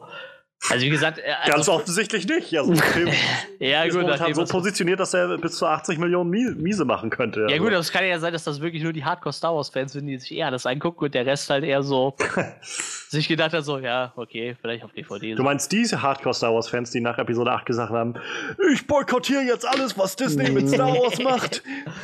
ja, die halt, vielleicht sind ja die jetzt die alle weggefallen, weil es so viele war. Also das ist jetzt so der Durchschnitt. Ja, ich habe keine genau. Ahnung, das ist mir auch äh, vollkommen Wurst so, aber ja. Ähm, ja, pr prinzipiell ist es halt ein netter Sci-Fi-Streifen so, aber wie gesagt, für, für, für mich, ich habe ja irgendwie mal alle Star Wars-Teile gesehen, so manche halt mehr oder öfter, manche weniger oft. Und äh, mir hat der Film halt nichts Neues gegeben. So, ich, ich, das Cast ist echt nicht schlecht. So auch, äh, viele Leute hatten ja wegen Elton Ehrenreich so ein paar äh, hatten so Probleme, waren sich nicht sicher, ob der der Rolle gewachsen ist. So, der macht es eigentlich nicht schlecht. So, wie gesagt, im Deutschen haben sie ihm auch noch einen coolen Synchronsprecher gegeben. Das ist auch nicht schlecht. So, der Rest hat halt seine Standardsprecher meistens, wo die Harrison und Emilia Clarke hat auch die Daenerys-Stimme im Deutschen. Ähm, also für, für mich jetzt nichts Ungewöhnliches, gute Sprecher gewählt. Und ist halt ein netter Sci-Fi-Streifen, aber mir hat der Film halt echt nichts Neues gegeben und ich hätte mir echt was anderes gewünscht. Und ich denke mal, das geht halt den, den Hardcore-Star Wars-Fans genauso. Ich glaube, es geht fast allen so. Ja, eben. Also wie gesagt, wenn ich jetzt vielleicht mit der neuen Trilogie erst eingestiegen bin, weil ich halt gerade in dem Alter bin, wo das jetzt für mich interessant ist und vielleicht noch nicht alle Star Wars Filme gesehen. Kann ich mir das mit Sicherheit angucken, aber die werden sich dann halt bei, bei äh, Episode 4, 5 und 6 auch denken. Wieso erwähnen die jetzt 15 Mal diesen Kessel Run und warum haben sie darüber einen extra Film gemacht? So nach dem Motto halt, ne? Und wieso halt, und, äh, wieso wird halt niemals thematisiert, warum Han Solo Han Solo heißt?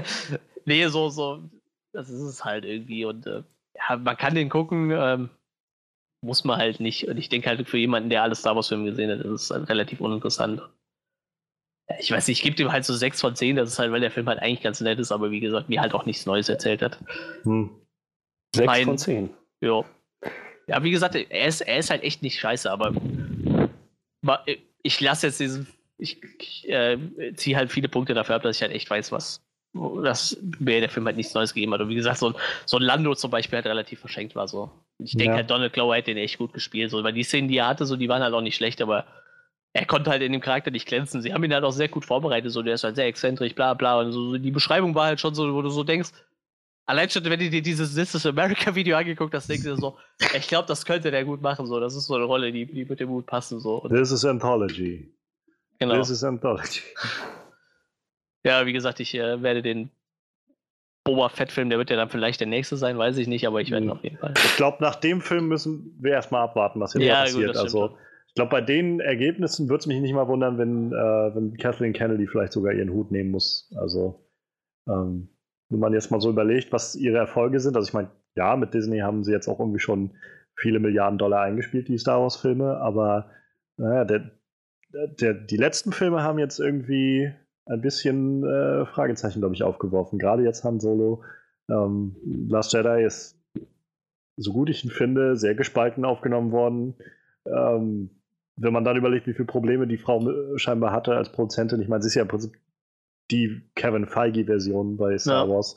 Wenn man dann überlegt, wie viele Probleme sie hatte mit den Regisseuren bei dem Film, bei dem ursprünglich sollte ja Josh Trank schon mal den Boba Fett-Film machen und wurde dann entlassen oder wieder rausgekickt, nachdem der Fan Forstick-Film so gefloppt ist. Ähm, Colin Trevorrow, der wieder gegangen ist oder gegangen wurde. Ähm, bei Rogue One gab es auch genug Probleme dahinter, sodass irgendwie ein neuer äh, Director noch hinzukommen musste und so.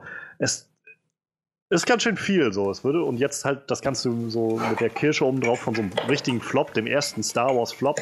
Ähm, ich, ich bin gespannt, was sich da noch ergeben wird. Ja, ich muss halt sagen, bei mir ist es halt echt jetzt noch dieses 50-50-Ding so, ne? Weil ich halt Rogue One echt gut fand und halt äh, Han Solo halt, ja, funktioniert halt irgendwo als netter Fantasy-Streifen, aber wie gesagt, haut einen halt echt nicht vom Hocker so. Bei mir ist das jetzt so 50-50 und ich äh, sehe diese Anthology-Serie halt noch, stehe ich noch ganz gut gegenüber eigentlich. Naja. Gut, damit bin ich äh, durch für heute. Mensch, da sind wir uns doch mal wieder alle einig. ähm, danke, Manuel, für, für deine Wertung. Danke, deine Aufopferung. Dich, ja. den, wollte ich gerade wollte ich es gerade sagen, dass du dich im Namen des Podcasts ähm, dafür aufgeopfert hast, in diesen Film zu gehen, das für uns in unserem Namen auf dich genommen hast. Aber du meinst ja selbst, der Film war keine völlige Katastrophe. Nee. Wir haben so oder so ein, eine Review hingekriegt. Alles dank unseres Horror-Experten, der dieses Mal recht wenig mit Horror zu tun hatte, aber der noch einen fantastischen Job gemacht hat. Lasst es uns aber auch gerne wissen, wenn ihr den Film anders wahrgenommen habt. Vielleicht ist das ja auch wieder nur eine, ein weiteres, eine weitere Fortsetzung der Katastrophenfilme, die seit Force Awakens zu ihren Lauf genommen haben. Vielleicht ist es einfach nur eine nochmal die Bestätigung dafür, dass Star Wars und Disney jetzt im Prinzip nur noch so Vehikelfilme für SJW-Botschaften produzieren. Mhm. Äh, lasst uns auch gerne das wissen. Das Wichtige ist halt, dass ihr klar macht, dass es auf jeden Fall objektiv ist. Es gibt, es gibt nicht so, dass unterschiedliche Leute das unterschiedlich sehen. Es ist objektiv, wenn was. Entweder es ist ganz schlecht, ganz gut oder Eben genau das. das. Das ist wichtig, dass ihr uns das mitteilt. Ja, auf jeden Fall. Objektiv, SJW objektiv schlecht und äh, wer den Film mag, der ist einfach dumm. Äh, lasst uns auch gerne das äh, wissen, schreibt es in die Kommentare. Wir werden euch dann natürlich sofort verbannen. Ähm, okay, Spaß beiseite. Ähm, wir sind natürlich interessiert daran, was, was ihr von dem Film gehalten habt, ob ihr Manuels Meinung teilt, ob ihr findet, dass bestimmte Aspekte noch mehr hervorgehoben werden müssen. Wie gesagt, die Kommentare seid ihr, seid ihr herzlich dazu eingeladen. Ihr findet uns auf Soundcloud, ihr findet uns auf iTunes, ihr findet uns auf unserer Homepage onscreenreview.de. Ihr findet unseren Chef Johannes auf Twitter. Und yeah. habe ich was vergessen? Was?